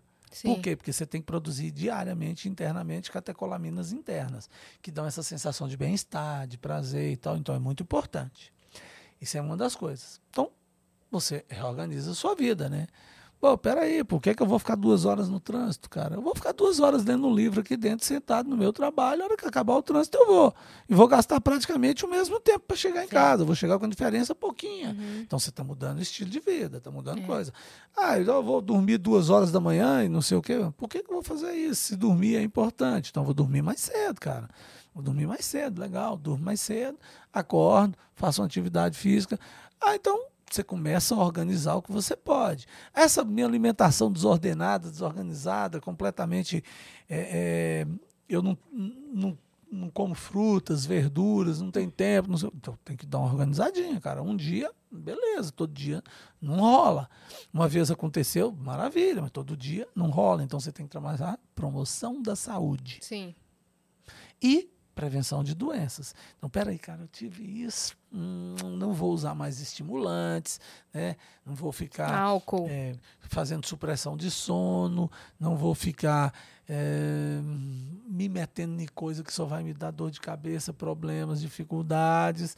Então, peraí, deixa eu dar uma organizadinha aqui na minha vida. Minha vida estava muito bagunçada e Tomar sol ajuda? Muito, muito. Porque o sol regula seu ritmo circadiano, que é de cerca de um dia, circadien, que é um termo que vem do latim e que é importante para todos nós. Então, ter rotina, por exemplo, horário de acordar, sentar-se à mesa para fazer seu de jejum, horário de almoçar, sentar-se à mesa para poder fazer o seu almoço, bater papo, conversar, relacionar, né? horário de, de, de, de jantar, horário de dormir. Tudo isso é importante, porque você tem um ritmo circadiano que prolonga a sua vida, que te dá uma condição melhor de vida. E luz solar é energia, cara. Eu costumo brincar com meus pacientes e falar: luz solar é energia solar, cara. Você recarrega, né? Ah, a energia solar faz tudo. Porque a energia solar diz para você o seguinte: ninguém olha o relógio, ninguém sabe a hora. Agora, é dia ou noite? Não sei, nós estamos aqui no estúdio. Não é assim? O que, que o sol faz? É dia. É. É a lua, é noite. Então, assim, ele te dá seu limite. Por isso que nos países nórdicos tem muita depressão sazonal, É. que é aquela depressão do período em que escurece três horas da tarde, né? Em alguns países, e a pessoa não aguenta. Escuro, escuro, falta de luz solar, tudo isso. Então tem a depressão sazonal. E qual é o tratamento? Fototerapia. Que é a exposição ao tipo de raios que vai fazer você melhorar, que você precisa, que é para tratar a depressão.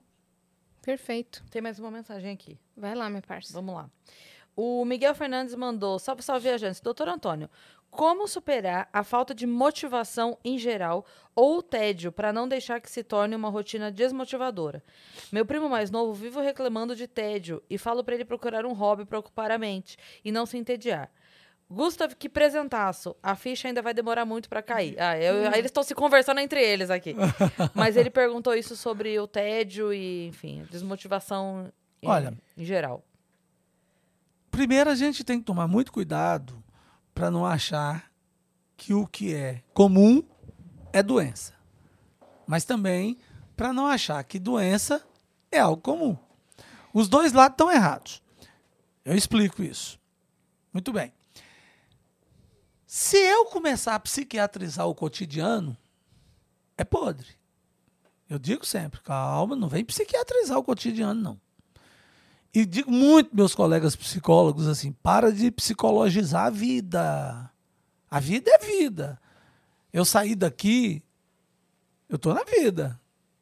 Tô na vida, eu não vou ficar pensando como psiquiatra, nem como médico o tempo inteiro. Nem vou ficar, ficar psicologizando as coisas. Não, por quê? Por quê? Porque a vida é normal. Tudo acontece. Dá um exemplo Então- de psicologizar as coisas. Eu tô triste, você já começa a achar, você tem que fazer uma terapia, porque você é isso, porque é aquilo. Cara, eu tô triste porque eu perdi 5 mil reais. Você tá doido? Eu não vou ficar triste? Trabalhei pra burro pra ter esse dinheiro, tô Sim. triste. Ah, eu não sabia. Eu falei, pô, então pergunta, calma. Você já tá querendo. Ué, Sim. Tô, tá triste, tem que fazer uma psicoterapia? Não, não tem nada disso, não. Ou então, a pessoa chega pra você, olha, tem uma semana que eu tô triste, tô desanimado, rapaz, cansado, sem prazer com as coisas, não tô legal. Ih, cara, tá deprimindo, hein? É, é, mas o que que aconteceu? Ah, cara, minha mãe morreu. Ah, tá, desculpa. Não é doença. Isso é uma reação de luto. E nós não temos luto, não é só com morte, não. Eu perdi um dedo, eu tenho luto. Terminou o relacionamento. Terminei um relacionamento, tem luto. Um amigo foi embora para outro país, eu tenho um luto. Normal, eu tive uma perda. É luto. Luto é algo que tem em muitas coisas e as pessoas esquecem. Então, assim, eu tenho muita coisa que é normal. Não tem nada demais. Então tá, o colega tá com tédio. O primo dele tá, tá entediado. Então tá, primeiro vamos ver se não tem uma doença. Uhum. Mas que doença pode deixar uma pessoa assim, cansada, sem vigor, sem energia, assim, desanimado? Tá difícil fazer as coisas. Vamos dar um exemplo. O que, que você acha que é, Yasmin? Depressão. E você, Cris? Sei lá, até hepatite pode ser. Anemia. Pode Anemia, ser, é. Pode ser anemia, pode ser hipotiroidismo. Não tem nada de quadro psiquiátrico. Eu não falei um sintoma psíquico sequer. Só falei sintoma físico. Então tá, Desanimado. vê se essa pessoa tem anemia, vê se essa pessoa tem hipotensão arterial, vê se essa pessoa tem hipoglicemia, vê se tem hipotiroidismo, esse monte de hipo que tem aí. Sim. Então vamos lá olhar, vamos verificar. Não, não tem nada disso. Então tá, então vamos ver se tem alguma coisa psíquica, né? Além dessas queixas. Então tá, se tem coisas psíquicas aí, pode ser uma depressão, então vamos cuidar, vamos tratar. Qual é o problema? Nenhum. Nenhum. Ó, 20 a 25% da população tem, teve ou terá depressão ao longo da vida. Antes da pandemia. Depois Agora da mudou. pandemia, tudo mudou. A gente não sabe como é que vão ficar esses dados. Né? Mas antes era assim. Então, é preciso investigar para ver se tem uma causa física, se não tem, se tem uma causa psíquica, como é que é isso, o que está acontecendo. Porque assim, ó, a vida é para ser movimentada. Então, quando os outros chegam para mim e falam assim, nossa, mas que menina tentada. Eu falei, que maravilha, né, rapaz? Que bom. Cheio de vida. Que coisa boa. Deixa tentar, rapaz. É assim mesmo. Aí. Pronto. Não, esse menino é exagerado. Ah, então tá, vamos conversar para ver se ele é um hipertímido. Você tem é, hiperatividade, né? TDAH, transtorno de déficit de atenção e hiperatividade. Então, é hiperativo. Então tá, então vamos cuidar do menino, legal. Mas é bom que ele esteja ativo, que ele não está doente.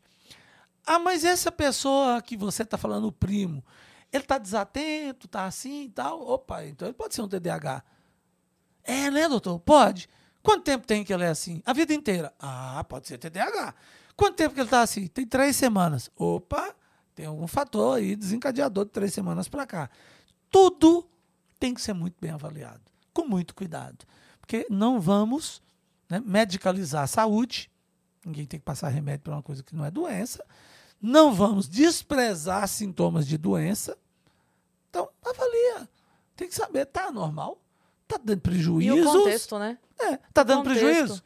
Se tiver dando prejuízo, é o quê, Cris? É doença. Se tiver dando prejuízo. Sim, Então, tem prejuízo? É doença. Vamos investigar enquanto doença. sim. Não tem prejuízo? Não. Então, deixa o cara ser preguiçoso. Posso fazer? Não tem nada. Você não tem prejuízo, não tem o quê. Você tem que avaliar. Cada caso é um caso. Sim. Não pode falar assim, solto, adoidado para todo mundo. Incrível. Doutor Antônio, muito obrigada por ter vindo. Eu que agradeço. Obrigado estar pela correria que você fez pra estar aqui. Que eu sei que Não, foi- vale muito a pena. Um Vale muito a episódio. pena. E a galera dos comentários, a galera do chat tá gostando muito. Ah, que Muito do legal, isso é episódio. muito bom. Vamos repetir vale a o site pra Vamos, galera? vamos, vamos lá.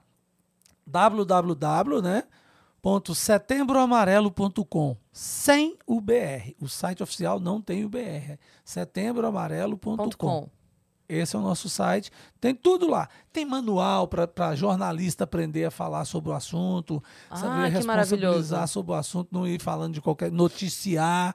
Não pode noticiar mesmo. Tem também, tipo, um passo a passo de como ajudar a pessoa? Tem, tem várias assim? ajudas, tem Ah, pós-versão, tem tudo lá. Nós temos muito material legal lá. Ótimo. E é legal que assim, ó, esse material hoje, Assembleias Legislativas, Câmara de Vereadores, Polícias Civis, tô lembrando aqui de cabeça quem é que pediu para usar, para entrar e usar a marca. Pode usar à vontade. Nós não temos marca para barrar ninguém ou dificultar. Não, é para falar com responsabilidade. Sim. Isso aqui nós garantimos.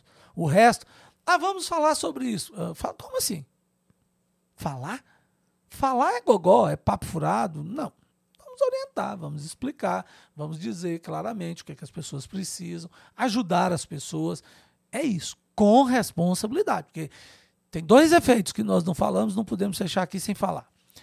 O efeito Vedder, que é o efeito de aumento do suicídio quando você noticia, quando você fala por falar, quando você falando. que Falar é a melhor opção. Mas e o quê? Falar o quê? Estou falando besteira. Não é boa opção. Agora, agir, ajudar as pessoas, ajudar levando, agir falando que você está doente. Aí você está tendo uma ação e que vai ter uma reação das pessoas para poderem te ajudar, uma reação da busca do que você obteve. Aí sim. Isso é importante. Então é isso que nós queremos. E o site é para isso. É para ajudar todo mundo. E tem ideias para pôr no site, nos manda, a gente vai, vai fazer. Tem crítica, nos manda que nós vamos verificar. Por exemplo, eu mandei para um colega para ele repensar uma proposta que ele tem por ser paraquedista de pular de parapente, paraquedas. Falei, ó, eu não me convence que isso é bom. Eu não acho que essa é uma boa coisa. Se ele me convencer, eu me calo. Mas para mim, eu não acho que é uma boa coisa. Porque essa é uma das maneiras que as pessoas, às vezes, usam pular de alguma coisa para tentar suicídio. E a maioria arrepende. Documentário. No documentário The Bridge, tem lá exatamente isso, mostrando que entre a pessoa pular e chegar lá embaixo, ela arrependeu. Aqueles que sobreviveram. Agora aí vem as sequelas, né? É.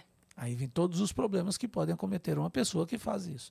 Então, assim, tem coisas que a gente pode ter a melhor das opções. E a melhor das boas intenções. Mas não é que é boa intenção. É, é boa intenção que eu fiquei do lado aqui da Yasmin, ela tendo um infarto, e eu segurei a mão dela. Não, Yasmin, tô com você. E daí? Não me salvou. A boa intenção é pegar você, agir, chamar o SAMU, botar dentro de um carro e levar para poder resolver a emergência. Bem intencionado, o mundo está cheio. Mas não é de boa intenção. É de informação adequada, ações adequadas, para que a gente possa atender a fita que iniciou a campanha do Mike M. Se você precisar, peça ajuda. Aquela fitinha lá com aquela frase é fantástica. Se você precisar, peça ajuda. É só isso. Não tem segredo. Porque você vai agir pedindo ajuda e para quem você pedir ajuda, vai te ajudar. Sim. Raramente alguém não ajuda. Tem uma, uma historinha que eu vi na internet, não era sobre isso especificamente, mas eu acho que se encaixa bem. Que é, o pai tá com o filho, né, conversando, e eles estão. O pai tá ensinando coisas ali, né, pro garoto. Aí eles param, estão andando por um caminho na floresta, tem um tronco caído. Assim que eles não conseguem passar. Aí o pai fala pro filho: tira o tronco, né, pra gente poder passar. Vai lá. Aí o, o- filho vai e coloca. Não consigo. Ele fala assim: coloca toda a força que você tiver. Aí o filho vai, empurra, empurra, empurra, não consigo, não consigo, não consigo, não dou conta. É impossível, não dá. Aí eu falo assim: você conseguiu? Você colocou toda a força que você podia? Ele falou: coloquei. Ele falou: não, não colocou. Porque eu tava aqui do seu lado o tempo todo, você não me pediu ajuda. Então você não colocou toda a força que você podia. Perfeito. Né? Então, assim, Perfeito. não tá dando pra remover o tronco sozinho? Peça ajuda. Perfeito. Você já viu como é que é o curso do rio? Ele é todo tortuoso. Mas a gente chega à reta final, que é o mar. Uhum. Eu não tenho dúvida de que o curso para essa campanha não é um curso reto, que eu vou direto ao mar. Então eu tenho que fazer todo esse curso, por mais tortuoso que seja. O que, que eu vou fazer e aproveitar? Por onde eu passar, eu vou continuar pedindo ajuda e usar toda a energia Uhum. que é emanada ali. Aí a gente chega longe. Vai demorar. Tudo bem. Ah, você é um sonhador. Graças a Deus. Tenho razão de viver. É um fator de proteção contra É, suicídio, sim. inclusive. Uhum. Ter Então, sonhos, propósitos. Vamos continuar. né? Vamos pedir ajuda. Se a gente for ajudado, ótimo. Se não for ajudado, ótimo, tá tudo bem. Eu vou continuar, não vou desanimar. E é assim que a gente tem que fazer. Peça ajuda. Aceite a ajuda. Veja se você está pedindo a ajuda mesmo, ou se você não está pedindo, você acha que está pedindo. Porque você tinha toda a força para poder usar no tronco à sua disposição. A sua e do seu pai. Mas você só usou a sua. Então precisamos de todos. E Sim. todos podem ajudar nisso e a gente consegue.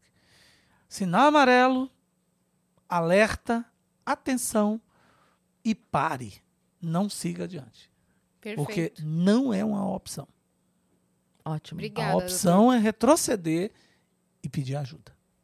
Obrigada por todo o seu trabalho, extremamente necessário aí. Com Eu que agradeço a oportunidade, a chance de estar aqui com vocês. Prometo que eu vou melhorar minhas mídias sociais, já prometi isso para todo mundo. Porque Que, médico inclusive- vive trabalhando, trabalhando, trabalhando. Tem uma piada muito legal sobre médico. Conta. Ah, Médico que não se garante no Instagram é que faz mestrado e doutorado. Aí. É verdade.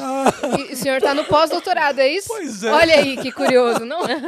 Não, mas é legal ter bastante informação lá nas redes sociais, que inclusive o Instagram é Sim. arroba Antônio Geraldo, é isso? Isso, arroba Antônio Geraldo. É um prazer poder ajudar. Não adianta que eu não faço consulta pelo Instagram, não divulgo para levar ninguém para meu consultório, não é nada disso. Faz algumas lives. É para ajudar as pessoas. Perfeito. A ideia é para ajudar as pessoas. Aliás, eu vou fazer algumas lives, né? O Thales me pediu para fazer lá para o Maneva sim. algumas vezes durante o ano para Foi gente muito fazer. legal, inclusive. Foi muito, muito. Ele é muito bom, né? O É, Thales é, o Thales muito é um bom. muito, ser muito. humano Thales é incrível, né? Fantástico, Ele Thales. é. Thales, você é fantástico. É Thales, a gente te ama. Beijo, Thales. Beijo, Thales.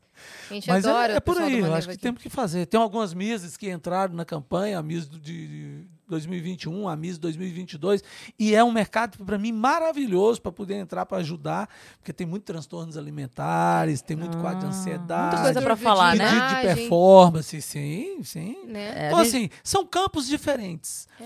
Quando o Maneva me chamou e perguntou, você tem certeza? Vai mexer com músico, não sei o quê, tem muita proximidade com bebida, com não sei o quê. Não tem nada disso. Eu não tenho que falar para convertido. Eu tenho que converter Pois é, as mas não é, não é esse lugar onde da tem É que falar. lógico, eu foi pro Rock in Rio fazer isso. Passou o nosso Foi? vídeo no Rock in Rio. O Medina deu pra gente esse espaço lá e passou um vídeo da campanha. Como é que no foi? sábado e no domingo, dia 10 e dia Caramba. 11. A gente não. Como Bom, é a gente tava foi? trabalhando É, também, a gente né? tava lá, mas a gente tava no É, estúdio. Como é que foi? Risco de infartar, eu, eu ficar vendo aquilo lá. Ir pro Maracanã, Que no jogo do Flamengo. maravilhoso. Que- 11 horas da manhã, Flamengo e Ceará. Esse, Aí entrar em campo com as bandeiras. Putz, aquilo ali eu quase infartei vendo esse vídeo do- vocês fizeram pro Rock in Rio? Desculpa pro interromper. Rock in Rio, Fizeram pra Rock eles. Rio.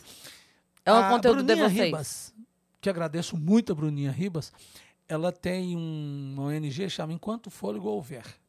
Bruninha Ribas é a esposa do Diego Ribas, camisa 10 do Flamengo, é, é, capitão do Flamengo. Uhum. E nós fizemos, fazemos esse trabalho junto e conseguimos colocar dentro lá do Rock in Rio, passando eh, nos comerciais lá, naquele horário lá, Sim. né, dinheiro para pagar isso, nunca, né, que nós íamos ter.